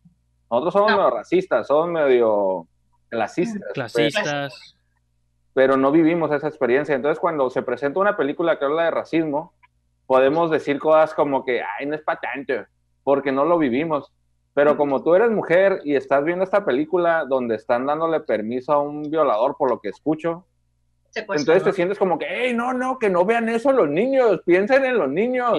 Y es como que, bueno, más que nada, sí, porque es como de, o sea, si tú eres un morrito que de cierta manera tiene medios, o, o sea, tú, tú vas a sentirte muy como con cierta autoridad, con cierto poder, como para decir, ah, pues, me puedo comprar esta morra hasta que me acepte. Pero tú dices, ¿tú crees que el problema no es que exista la película, sino que exista, por ejemplo, en Netflix, que esté tan disponible para tanta gente? Ajá, o sea, las clasificaciones en las películas se dan por una razón. Yo no digo que censuramos cosas, porque es así, nos agarramos censurando de todo, vamos a vivir pues a ciegas y no vamos a ver qué onda, ¿no? Esto, o sea, lo que también aparte de hablar de personajes y de la película, nos hace ver que hay mucha gente como que está de acuerdo con esa clase de conductas, a pesar de que estamos en un mundo donde las mujeres buscamos ser iguales, que nuestro tipo de personas, que no nos violan, no podemos matar en la calle, que suave, ¿no? Entonces, a pesar de eso, hay, hay bastante aceptación por el público femenino, lo cual a mí me saca un poco de onda porque es como que es un contenido un tanto machista. Si un morrito joven que tenga varo, que sea pudiente, que, porque los hay, que difícilmente tengan algún bloqueo y que difícilmente conozcan la palabra no. Ellos, o sea, ese tipo de contenido, no específicamente esa película, pero cualquier contenido similar, es como que si de por sí hay gente muy mal criada y con mucho acceso a muchas cosas, ese tipo de cosas son las que fortalecen esa clase de pensamientos de, lo quiero, lo tengo, hasta que me dé que, hasta que ese código, hasta que me diga que sí, perfecto, no veo problema. Es como que somos los sí, Es que sí, no, sí te entiendo, pero sigo pensando en que es porque eres mujer que te afectó tanto el tema. Y no digo que esté mal, ni me río de ti por eso, más bien se me hace curioso, ¿no? Se me hace como algo que creo que ni Brijandes ni yo vamos a, terminar de entender, yo, pues, ¿no? yo no estoy en desacuerdo en lo que ha dicho Olivia en ese sentido de que o sea, o sea como, ja, como dices tú, ok, de entrada pues, no lo vamos a entender por no ser mujeres. Entonces, a lo mejor, si hay una parte de mí que no lo ve tan grave, pero no estoy en desacuerdo de nada de lo que ella dice. Nomás de que yo lo, como lo veo, como, creo que yo tengo la capacidad de separar de que esto es una movie, esto es un video, un videotape que estás poniendo, le estás dando play. Y digo, de mismo modo que consumo pornografía, y yo sé que todo lo que pasa ahí es falso, son actores interpretando escenas intensas que así no funcionan en la vida real. Creo que puedo separar yo cuando veo estas movies. Ahorita les les presentaba una película erótica. Pues yo cuando veo esas exageraciones digo, ah, pues son movies. Y sí, las personas en las movies actúan de maneras horribles a veces. O a lo mejor alguien son sus fantasías, pero ¿quién soy yo para cuestionar las fantasías de hombres o mujeres? Porque repito, la autora es mujer y escribió el libro, seguramente tiene una fantasía bizarra de un secuestrador y la directora tal vez también. Y digo, bueno, pues que ellas vivan sus fantasías y, y hagan movies sobre sus fantasías debe ser válido. Pero no estoy en creo que mi punto de vista no es opuesto al de Livia, nomás es como... Sentí que a mí no me causó como un impacto porque creo que puedo diferenciar, pero sí tiene sentido lo que dice ella de alguien con dinero que quisiera hacer lo mismo. Quizá donde entra como, yo encontraría como hoyos en esa lógica es donde hay diferentes, sí, también depende de ese rico si se parece al protagonista de la movie, así es un gordo, barbón, que no se baña, y que sí tiene dinero y es una persona horrible. O sea, como que yo siento que ahí donde entramos, si se cuesta una persona atractiva y bien parecida y con este, los cuadritos y todo el rollo. Yo es donde entra esta duda de qué tanta resistencia pondrías versus que lo haga alguien De hecho, es que es- te es desagrade de físicamente. Medio, medio popular eso de los asesinos en serie, ¿no? Que por lo regular son guapos y carismáticos, ¿no? Porque no se les resisten tanto, ¿no? Que es lo que estás diciendo, creo, más o menos, ¿no? No, en el sentido de que, o sea, yo entendería la conexión porque las dos personas eran atractivas y pues creo yo siempre todos cedemos más fácilmente con una persona atractiva ujú. a que si, incluso como hombre, si nos tira la onda de una mujer atractiva a una mujer no tanto, es como lógico a quién le vamos a hacer caso, pues porque entra esta superficialidad de la que todos este, sufrimos. Independiente que nosotros no seamos las personas también más atractivas del mundo. Y entonces es donde yo también veo esa diferencia. Es decir, cuentas la misma historia de 365 días, pero no sé, con el protagonista de, no sé, o el- qué, ac- qué actor les, se les hace el más feo del mundo. Ah, ah, pues no sé, Adam Sandler y la, este... Ajá, ah, un Adam dos- Sandler. dos- dos- así cualquiera, pues, como Kevin, Kevin James o yo qué sé. Sí, un vato feo. Ajá, o sea, yo, yo sí vería la movie como, ay, güey, esta movie está mal. A lo mejor la regaron en el cast, estaba demasiado fantaseado, ¿no? No Pero no le compraríamos a ella que aceptara, Sí, toda la por, película por ejemplo, fantasía. por ejemplo, el novio, el, el novio original de ella, que es vato pelo, o sea, no, no está curada y la maltrata y por eso nosotros como audiencia fácilmente, ah, pues él no es para ti, ¿no? Que cuando llega este secuestrador, bien parecido, italiano y todo el rollo, pues te digo, hasta yo dije, ah, pues secuéstrame, ¿no? Pero, o sea, no, sí. Es por eso donde yo hago la separación, digo, pues sabemos que es una movie, ¿no? En la vida real no pasaría. Sí, yo siento, creo que sí pasaría, pero no, no así, pues, o sea, se- no como la movie. Me pero- remonta como a los años 2000 o 95, cuando mm, Marilyn Manson tenía la culpa de que hubiera tantos asesinos en serie. Ay, es que la música, ay, es que la música les lava el cerebro. Yo creo que si ya tienes ese comportamiento, nada más lo detona.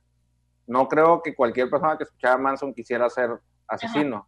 Pero si ya tenías el instinto asesino y escuchas a Manson, pero eso hubiera sido cualquier cosa pudo haber detonado eso en ti porque ya lo tenías, ¿no? Es, es como tu Pues sí, yo nunca, voy a hacer, traes, yo ¿no? nunca voy a secuestrar a nadie, ¿no? Y podría hacerlo, supongo que sin, con dinero o sin dinero.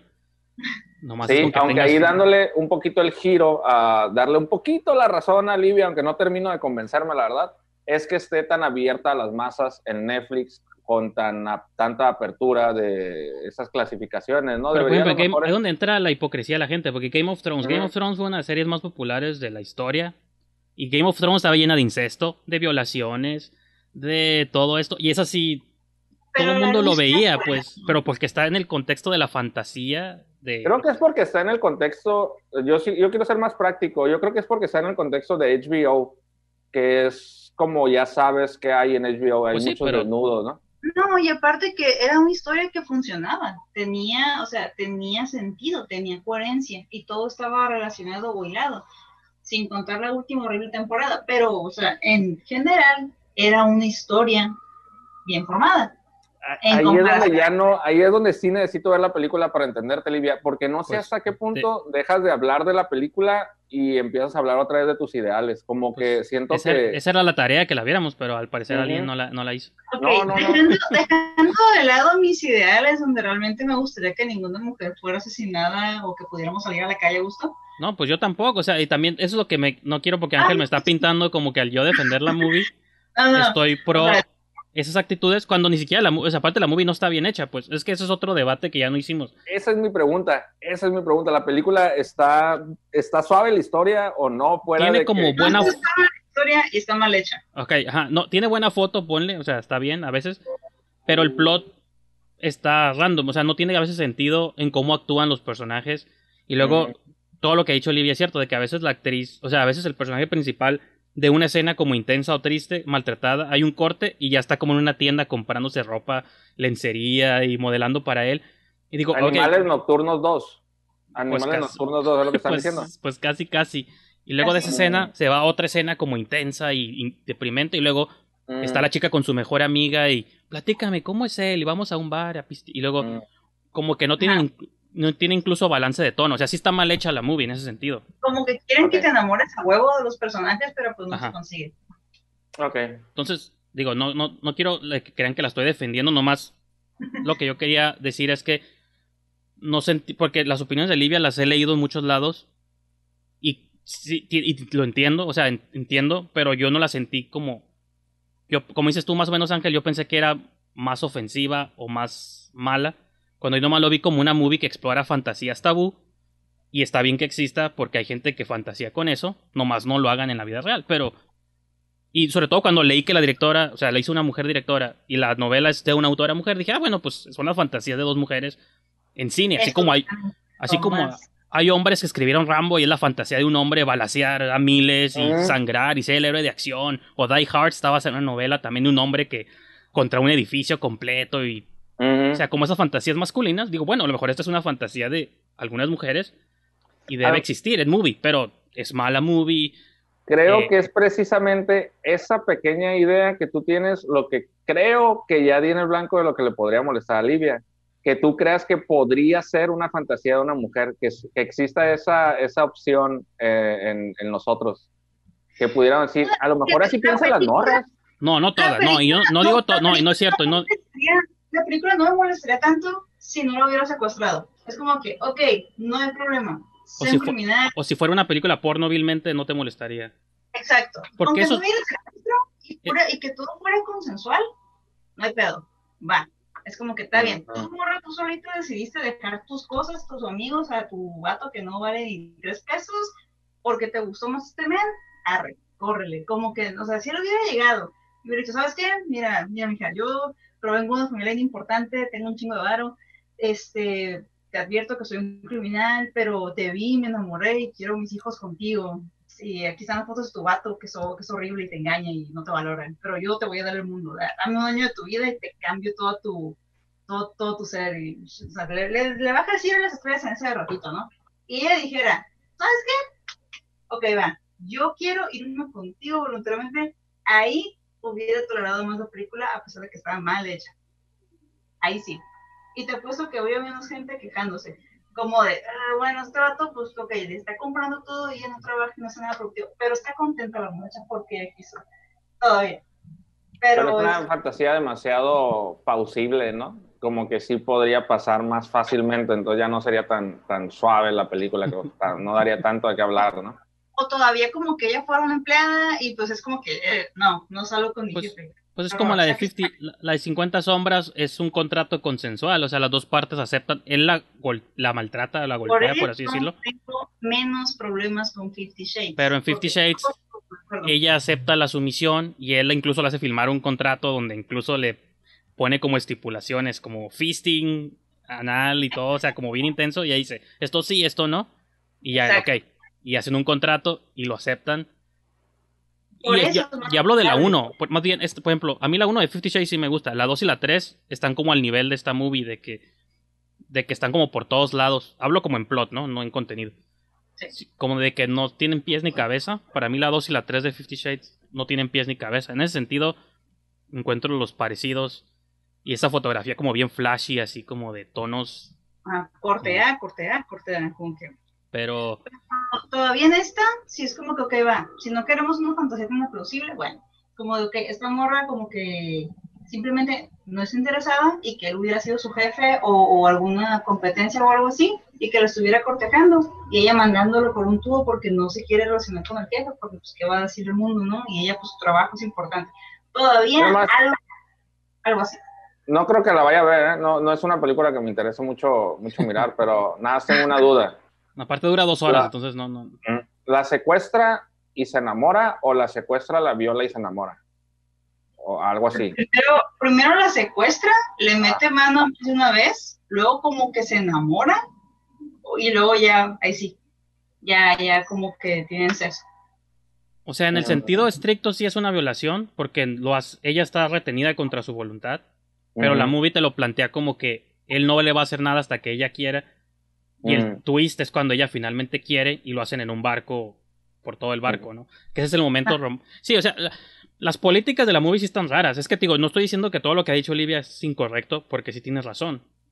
La diferencia nomás es en, donde diferenciamos es en, el que quizá ella encuentra que sea problemático que la veamos y yo no lo veo lo problemático porque para mí no hay diferencia, repito. Sí, sí, sí. Pues mí entre ver esto, ver una porno donde la gente hace cosas bizarras, igual. Pues o Rambo y no sales a disparar a todo el mundo, ¿no? Pues sí, Ajá, pero sí entiendo esta idea de que hay gente que la puede ver y sean ricos o incluso no ricos y que si es una problemática que en México es real y en varias partes del mundo. O sea, la movie sí, sí es problemática en ese sentido. Nomás no. Pues no sé, como defensor de. Más bien entro como defensor de las movies. De que siento que todas las historias deben contarse. Y no somos como nadie para decir. Ah, esta, no se hagan movies de este tema específico. Por más tabú. No, sí. O sea, el incesto, la violación. O sea, pues hagan movies de todo, o sea, ¿cuál es el pedo? Pues ya es la, la, Bella y la Bestia también fue un secuestro pues y tiene... no polvo y aún así está más aceptable que esta, que esta cosa. Ah, sí, pero sí, pues sí, y la Bestia era, allí había hasta, como se le llama, bestialidad, ¿cómo se bestialidad? ¿No? ¿Cómo se llama el? ¿Ofilia? Bueno, también, ¿no? Pero hay como un término específico que... Sí, de bestiologías, ¿no? Ajá. Sí, man. Sí, pues sí, sí, sí, sí, sí ya, ya caigo en, en, toda esta problemática que pudo haber despertado esta conversación, esta película en internet, ¿no? Sí, me imagino cómo no, no quiero Que la censuren, no quiero que la quiten de Netflix o la cancelen, no. Nada más, sí es algo como que, es el tipo de cosas que creo yo como que sí debería estar muy, muy, muy en claro el tipo de clasificación o el tipo de plataforma donde se va a manejar. De hecho, ya hablando, o sea, sigue con el tema de esta película, pero ya no esta película, sino en general. Ah, existe en Netflix nada más esta versión de niños adultos, ¿verdad? No hay más clasificaciones, ¿verdad? No. No. Y cuando entran a niños, digo, porque yo no tengo niños, cuando uno le pica a niños, pide una contraseña para entrar a la de adultos o algo. No. Nada más existe como un usuario para que te adorne, te acomode las películas de una forma, ¿no? Sí. Creo que ese podría ser un problema, este, creo que podría más bien como sí tener Netflix eh, así categorías y contraseñas y eso para algunos usuarios, ¿no? A lo mejor esa es como la conclusión, creo que veo en esta película. Se arreglarían muchas cosas. Bueno, pero hay Netflix tiene otras movies, por ejemplo, ahorita ya no está, pero por muchos años tuvo la de Showgirls, que esa es una de mis muy favoritas también, y pues la podías ver así, o cualquier otra movie para adultos, ¿no? Hay muchas clasificación C, yo creo, ahí. Sí, no. No, y, o sea, dejando de lado eso, hay, hay más productos que igual están más horribles o igual de horribles que esta película. Pero pues la cosa igual con lo que había mencionado al principio. No digo que no es bien que las hagan, o igual la de esta película racista de Disney. O sea, no estoy pidiendo que la veten ni que la escondan abajo del tapete, pero pues sí, son cosas como que hay que ver a conciencia. Si algo te gusta, es como de por qué te gusta, es como que si somos lo que consumimos en todo. Somos lo que consumimos. Ahí me imaginé así, Livia haciendo un anuncio para... no, y sí, sí, se ve que la movie está pensada pues para tocar fibras. Pues hasta la de 13 razones porque ahí como cada, cada cierto tiempo tienen que sacar temáticas acá, ¿no? De qué hablar, pues se entiende, ¿no? Porque la pues gente compre, ¿no? Ahora sí yo creo que ahí saldría mi lado eh, de hater porque yo odio las narrativas de romantizar el suicidio, ¿no? Sí, de hecho, de hecho, esa serie yo nada más aguanté la primera temporada porque dije, ok, quiero saber de qué se trata esto. La vi, la bien. De hecho, el personaje de Hannah no me pareció como que la mejor manera de retratar siquiera lo que es estar deprimido. En cambio, la de esta otra muchacha, la, la amiga es afroamericana, que sufrió una violación, ella, o sea, ella fue lo más creíble de la serie. Ella sí se veía deprimida, o sea, se veía por los suelos. O sea, creo que hubiera sido más interesante abordarla a ella que a Hannah. Yo creo que, que ahí es donde yo también no sé en la postura de Brijandes, como que sí logro separar este, que es una serie, ¿no? Y que no es la realidad. Y ahí yo me la pasé criticando más bien la actuación de la muchacha, nunca me convenció. Si hubiera sido otra actriz, la misma situación, yo no estoy hablando de, la situación, yo, yo, creo que lo mismo, así, el mismo guion, pero con otra actriz, yo creo que hubiera, hubiera sido una serie que me hubiera gustado. Pero esta muchacha como al quinto episodio ya me tenía bien harto, así como, oh, ya quiero saber a qué llega esa historia. Y no era la historia, era ella que no me transmitía nada, pues, ¿no? Pero, pero sí, sí, creo que hay como cierto contenido que podría estar en otra categoría de Netflix que pidiera tener más de 15 años o algo así, pues, ¿no? Sí, o sea, no estamos diciendo que ya en cuanto veas algo te vas a querer hacer un suicidio o algo así, o sea, no. Pero sí hay gente un poco más impresionable que otros. Pero eso siempre va a haber, o sea, hasta en las de narcos, de, de ah, eso es un montón romantizando el, los sí, ser narcos. Creo que sí, sí, yo creo que sí le hice en el clavo, Ángel, ahorita con lo que dijiste de nos afecta menos porque lo del 50 y 165 porque somos hombres. Porque ahorita tanto lo del suicidio como lo de los narcos a mí me causa como mucho más estragos mentales que la, la movie esta. Cuando Livia a lo mejor es al revés. A lo mejor esta movie le causó a ella como más quizá shock. Que a lo mejor las temáticas de narcos o, a lo mejor también, ¿no? No estoy diciendo que no, pero... Un, poco pues sí, pero...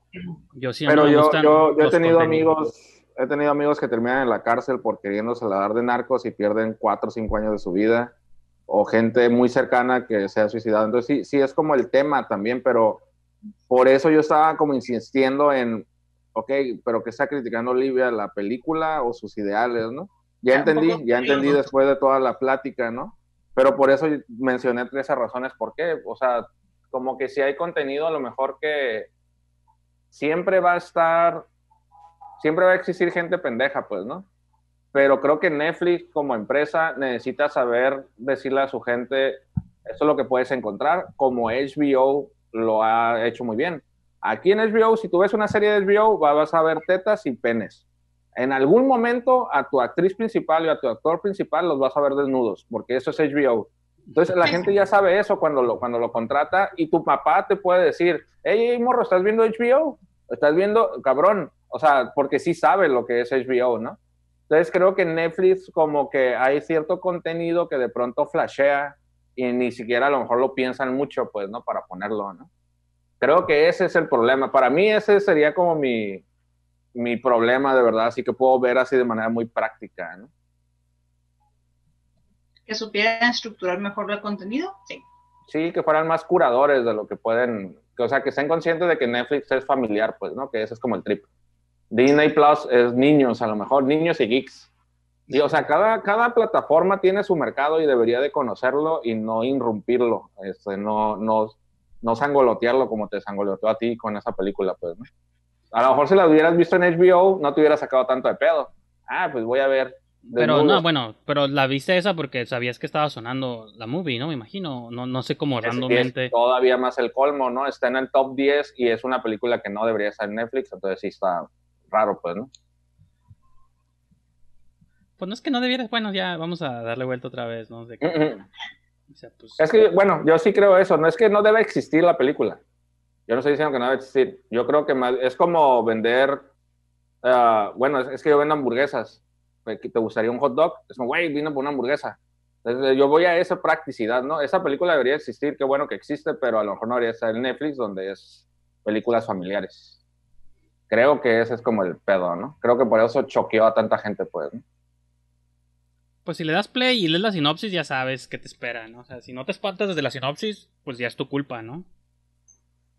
La gente no lee, güey. La gente no, lee. Aparte, yo no tengo hijos. No, es que. Ajá, aparte creo que. yo sí creo que el no. El, también voy a citar mi cifra de siempre. Creo que el 99.99 de las personas que se ofendieron por la movie tienen toda la razón o que les molesta tienen toda la justificación porque la película sí toca un tema turbio. Lo más es la diferencia entre cómo yo lo estoy viendo como yo, no como muchas personas. Creo que Livia tiene sentido en la razón de que si lo ven personas que no tienen la capacidad de separar entre que esto es una movie y que si yo lo puedo hacer en la vida real y que es un problema que existe del que está sufriendo el mundo, pues entonces no promuevas ese contenido, ¿no? Entonces, digo, en ese sentido sí, sí estoy... Pues sí, ajá, no creo que... No estoy en desacuerdo en nada, nomás. Para mí es una movie, así como veo, le doy clic a otra cosa después y, ya vi una película, pues, ¿no? Pero, pues nomás es eso. No es allá una última cosa que quieras decir, Livia. Mm, pues no, digo, o sea, digo, mi único problema, o, o yo creo que de la mayoría lo- de las personas hubiéramos soportado más la película si no hubiera sido un secuestro.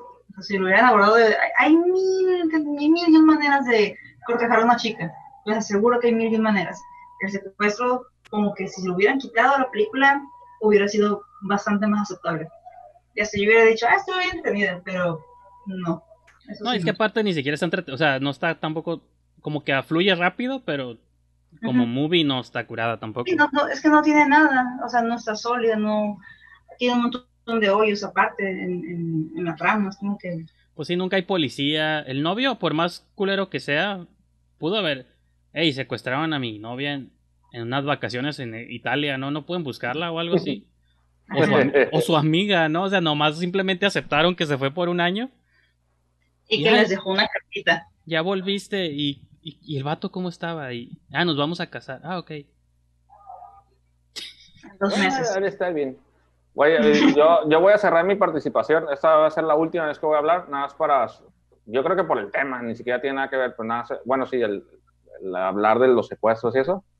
Les voy a hacer otra recomendación, pero esta no es, no es, un, no es una película, es un podcast. Se llama Así como suena. Y precisamente hoy, antes de este programa, estaba escuchando el, programa que acaban de lanzar hoy, que habla sobre una historia de un feminicidio que pasó ahí en la UNAM. Ah, creo que nos puede poner a, a reflexionar sobre cómo influencia tanto lo que vemos con las acciones que tomamos, ¿no? Entonces, nada más, una pequeña recomendación y ya nomás para cerrar así. gracias por Gracias. por alterar el, el mood de la conversación porque ya no puedo no pero o sea sí. Pues sí yo, yo creo igual podemos ya cerrar el programa no yo nomás digo gente sepan diferenciar por favor entre la ficción y la realidad. Es todo lo que se vale en las pantallas no es válido en la vida real Porque eso, sí, como los, los disparos de escuelas y que son clásicos chicos que están obsesionados con los videojuegos y eso. Pero eso es... Pues eso no lo vamos a resolver en, una en un debate ahorita de una hora y media, ¿no? Entonces... Yo no sé qué motiva a la gente a hacer las cosas malas que hace, pero... Pues si ver una movie, si es chiste de tener todas las movies, pues entonces... Pues de qué haríamos películas, ¿no? También, yo no sé. Películas positivas, de, de fe. Hay mucho cine cristiano, entonces... Oye, ¿había más películas en la lista, aunque nada las menciones? O así, ya no le hace que no hablemos de ellas, pero que, que digas cuáles eran. Pues vi la de terror Relic, que está 2-3. Greyhound con Tom Hanks también está. Pues es que yo veo miles de movies, ¿no? Sí, me he La dado que- cuenta. La que nunca he hablado aquí todavía, y ya la vi hace como un mes, nomás que nunca nos ha dado tiempo, la de Viena en The Phantoms, que era Mm. mi movie más esperada. Y, y no has tenido, o sea, no la has dejado así como, eh, para cuando tengamos tiempo. Ah, pues que la neta. ¿no? Sí, Mm, te agüitaste bien, 365 cabrón. días está fea, esa movie está peor. Mm, Fue una mega decepción. Sí, sí, me ha pasado. Me pasó Y- alguna vez. Y nomás no, pero igual, digo, porque el show ya también duró bastante.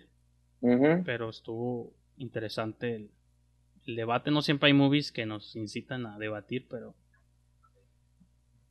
Pues es que tampoco, ajá, si la destruyen y la borran en Netflix, tampoco nadie va a sufrir porque no está curada, ¿no? O sea, no, no pasa nada tampoco.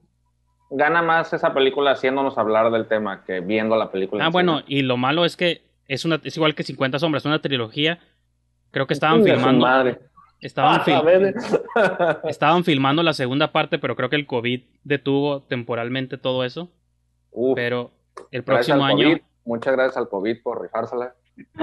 Y, la- y aparte la movie es como de Polonia, ¿no? Es un país europeo que yo pensaría que Europa... A lo mejor están tan avanzados que ya estos temas no les provoquen nada en Europa, ¿no? Y- Sí, no, o sea, hubieran empezado por ahí, cabrón. de Polonia es como polineso italiana, porque también tiene producción italiana, porque el protagonista y los mafiosos son italianos, ¿no?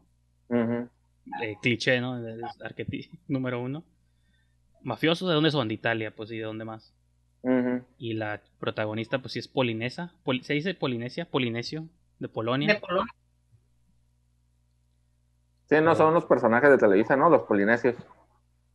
Ya, tal vez, yo no Televisa. Pero bueno, entonces, con eso podemos concluir este programa épico del día de hoy. Este, no sé, nomás eh, Ángel, Olivia mencionen en qué están trabajando y qué están Creo que es la vez que más he escuchado hablar a Olivia en el programa, ¿eh? Ahora que lo pienso. Vamos a tener que hablar de películas controversiales siempre. De mujeres raptadas para que Olivia se anime a hablar. Ah, mira.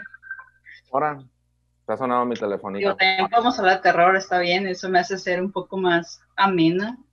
Pues, como pues ahorita no. ¿Cómo qué? Ah, no digo, como en de terror hablas en tu canal, yo digo, pues acá para que hables de otros géneros que no tienes chance. Que habías dicho que le iba a hacer review a esta movie, ¿no? Pero no sé si estás motivada para. ya con esto ya cubrí mi, mi review de lo que pienso de la película. Este, ahorita de hecho tengo un review pendiente que es el de You On uh, Origins, que está en Netflix, serie. Son como seis capítulos, media hora cada uno. Eh, está poquito diferente a lo que Juan me tiene acostumbrada. Sí, sí se siente como algo un material muy diferente. Es una precuela. Mm, no lo amé, tampoco lo di, pero mm, no lo repetiría pronto. Pues ahí está la sinopsis de Juan Origins. Y tú, Ángel, no sé qué estás. ¿Mande? Véanla para ver qué opinan. ¿En qué estás mm. trabajando ahorita o no tienes en, dormir? No, yo he estado, ah, pues bueno, la, estoy todo preparando reseñas. Quiero empezar a editarlas diferente y siempre que se me ocurre como otro formato, otra cosa, tardo ratillo como en encontrar el, la cama del archivo, ¿no? Como ya la base para después hacerlo más en chinga. Mm. He estado como trabajando en, en, hacer un poquito la imagen de, de, las cosas que estoy haciendo, entonces pues está el Facebook de Cineasta Pobre, que ya está ahí existiendo y estoy publicando fragmentos de episodios ahí y como dedicado nada más a eso. Ah, pues el podcast en sí, que ahora lo estoy haciendo cada quincena porque estoy tratando de forzosamente tener invitado y forzosamente editar la entrevista, entonces lleva más tiempo. La, mañana voy a entrevistar a, a una chava, este, pues estoy preparando, redactando las preguntas y todo ese show. Este, pues ya saben, ¿no? Pues Cineasta Pobre y lo de Cinepipsis es lo que siempre estamos moviendo, ¿no? Fuimos a, a una grabación que intentamos hacer lo más sana distancia posible. Se hizo lo que se pudo, pero al final en las producciones uno tiene que andar este, dando instrucciones, acercándose, mover cosas, entonces a ver qué tal. Esperemos que todos sigan sanos, todos traigan cubrebocas, entonces, y lavándose las manitas, entonces creo que todo esté bien. Se va a saber en dos semanas. ¿Mande? Se va a ah, saber en... dos semanas. Si no me ven aquí en dos semanas, este, quédense aquí para saber más. Yo, yo hasta la fecha una de mis metas en el show es entrevistar a alguien con COVID, ya sea que lo tenga o que lo haya tenido. Porque, pues, ah, pues yo te puedo conseguir varias. Pues, sí, si te da, Sobre pues, todo si tienes familiares en San Diego, sí probablemente conozcas a alguien que ya esté enfermo. Este, yo haya ya habido dos personas que sí caían a la casa regularmente, y, pero pues dejaron de venir desde la cuarentena. ¿Y quién fue la última persona? Creo que fue, tengo un, mi mamá vive en Ensenada, mi mamá y mi papá viven en Ensenada, y pues allá en Ensenada están mis tíos, mis tías y todo este show, ¿no? De allá se han enfermado primos y así como por ahí perdidos, pues, ¿no? Pero sí, ya, ya empieza a haber gente bien cercana enferma de ese show, que no fallecen, pues, ¿no? Afortunadamente, pero que sí se enferman, pues, ¿no? Ya está como aquí, pues, ya está aquí entre nosotros. Ya está aquí, ya está aquí. No, es nomás por mera estadística. Entonces hay que ser apuesto a saber quién de los tres le da primero, ¿no? Hay que ser. Como yo creo que a mí, güey. Yo creo que me va a dar a mí. Yo, yo, si se trata de estadística, creo que se me va a dar a mí porque ah, hace tres semanas estuvimos por contrato obligados a ir a retratar unos 15 años que habíamos agendado hace como ocho meses. Tuvimos que ir, este, se supone que la señora por contrato también tenía que tener un mínimo, digo, un máximo de gente, un máximo de mesas y de sillas, pero a la doña pues le dio ahí una mordidilla, yo creo, al del salón. Cerraron las puertas del salón como si estuviera cerrado, pero metieron un montón de gente. Y pues yo creo que si me enfermo es de esa, de esa vez. y ya pasaron tres semanas, entonces a lo mejor ya sobreviví. Pero todavía andamos ahí como que, ey, ey, ey, qué show. Pero sí, yo, yo apuesto, yo apuesto que voy a ganar. pues si quieren saber quién gana, gente, estén pendientes. Yo nomás digo, si me da a mí y me muero, nomás continúe el programa entre ustedes en mi honor, ¿no? En mi pedo. Yo creo que sí, yo creo que sí, Bernard, déjanos ahí todas tus contraseñas de una Sí, vez. eh, oye, yo- En el de hecho, testamento. en mi ro- en mi cajón de calzoncillos siempre lo he dicho de que tengo un tengo como una hoja de papel con todas mis passwords para mi Gmail, mi Facebook. Bueno, creo que nomás son esos dos, ¿no? Pero puedo añadirle más porque Mm. digo, bueno, si un día me muero como para que mi jefa o el que me encuentre que pueda entrar y postear ahí, hey, ya se murió, pero vamos a continuar su legado, entonces pues les aviso y luego les paso mi dirección por si ya no aparezco, pues continúan el show y lo suben, lo suben a mi canal y todo el. No sé por qué pienso que tu contraseña sería algo así como les dije que me iba a morir. O algo así como bien, bien cagajón. Siento que deberíamos dar tu contraseña, Ángel. Mi contraseña es Tum, tum. Tun, tun. Espera el siguiente episodio. no es cierto, pues ya pues el, el tiempo nos come y pues ya igual, ya el programa ya duró mucho, así que yo creo que con eso lo dejamos. Así y pues ya saben, todos los martes Solamente cada martes grabamos el show del siguiente martes. Vamos una semana atrasados en todos los temas, pero pues tampoco pues es parte del show, ¿no? Así que pues con eso los dejamos en esta sesión y nos sintonizamos aquí el próximo martes. Ahí.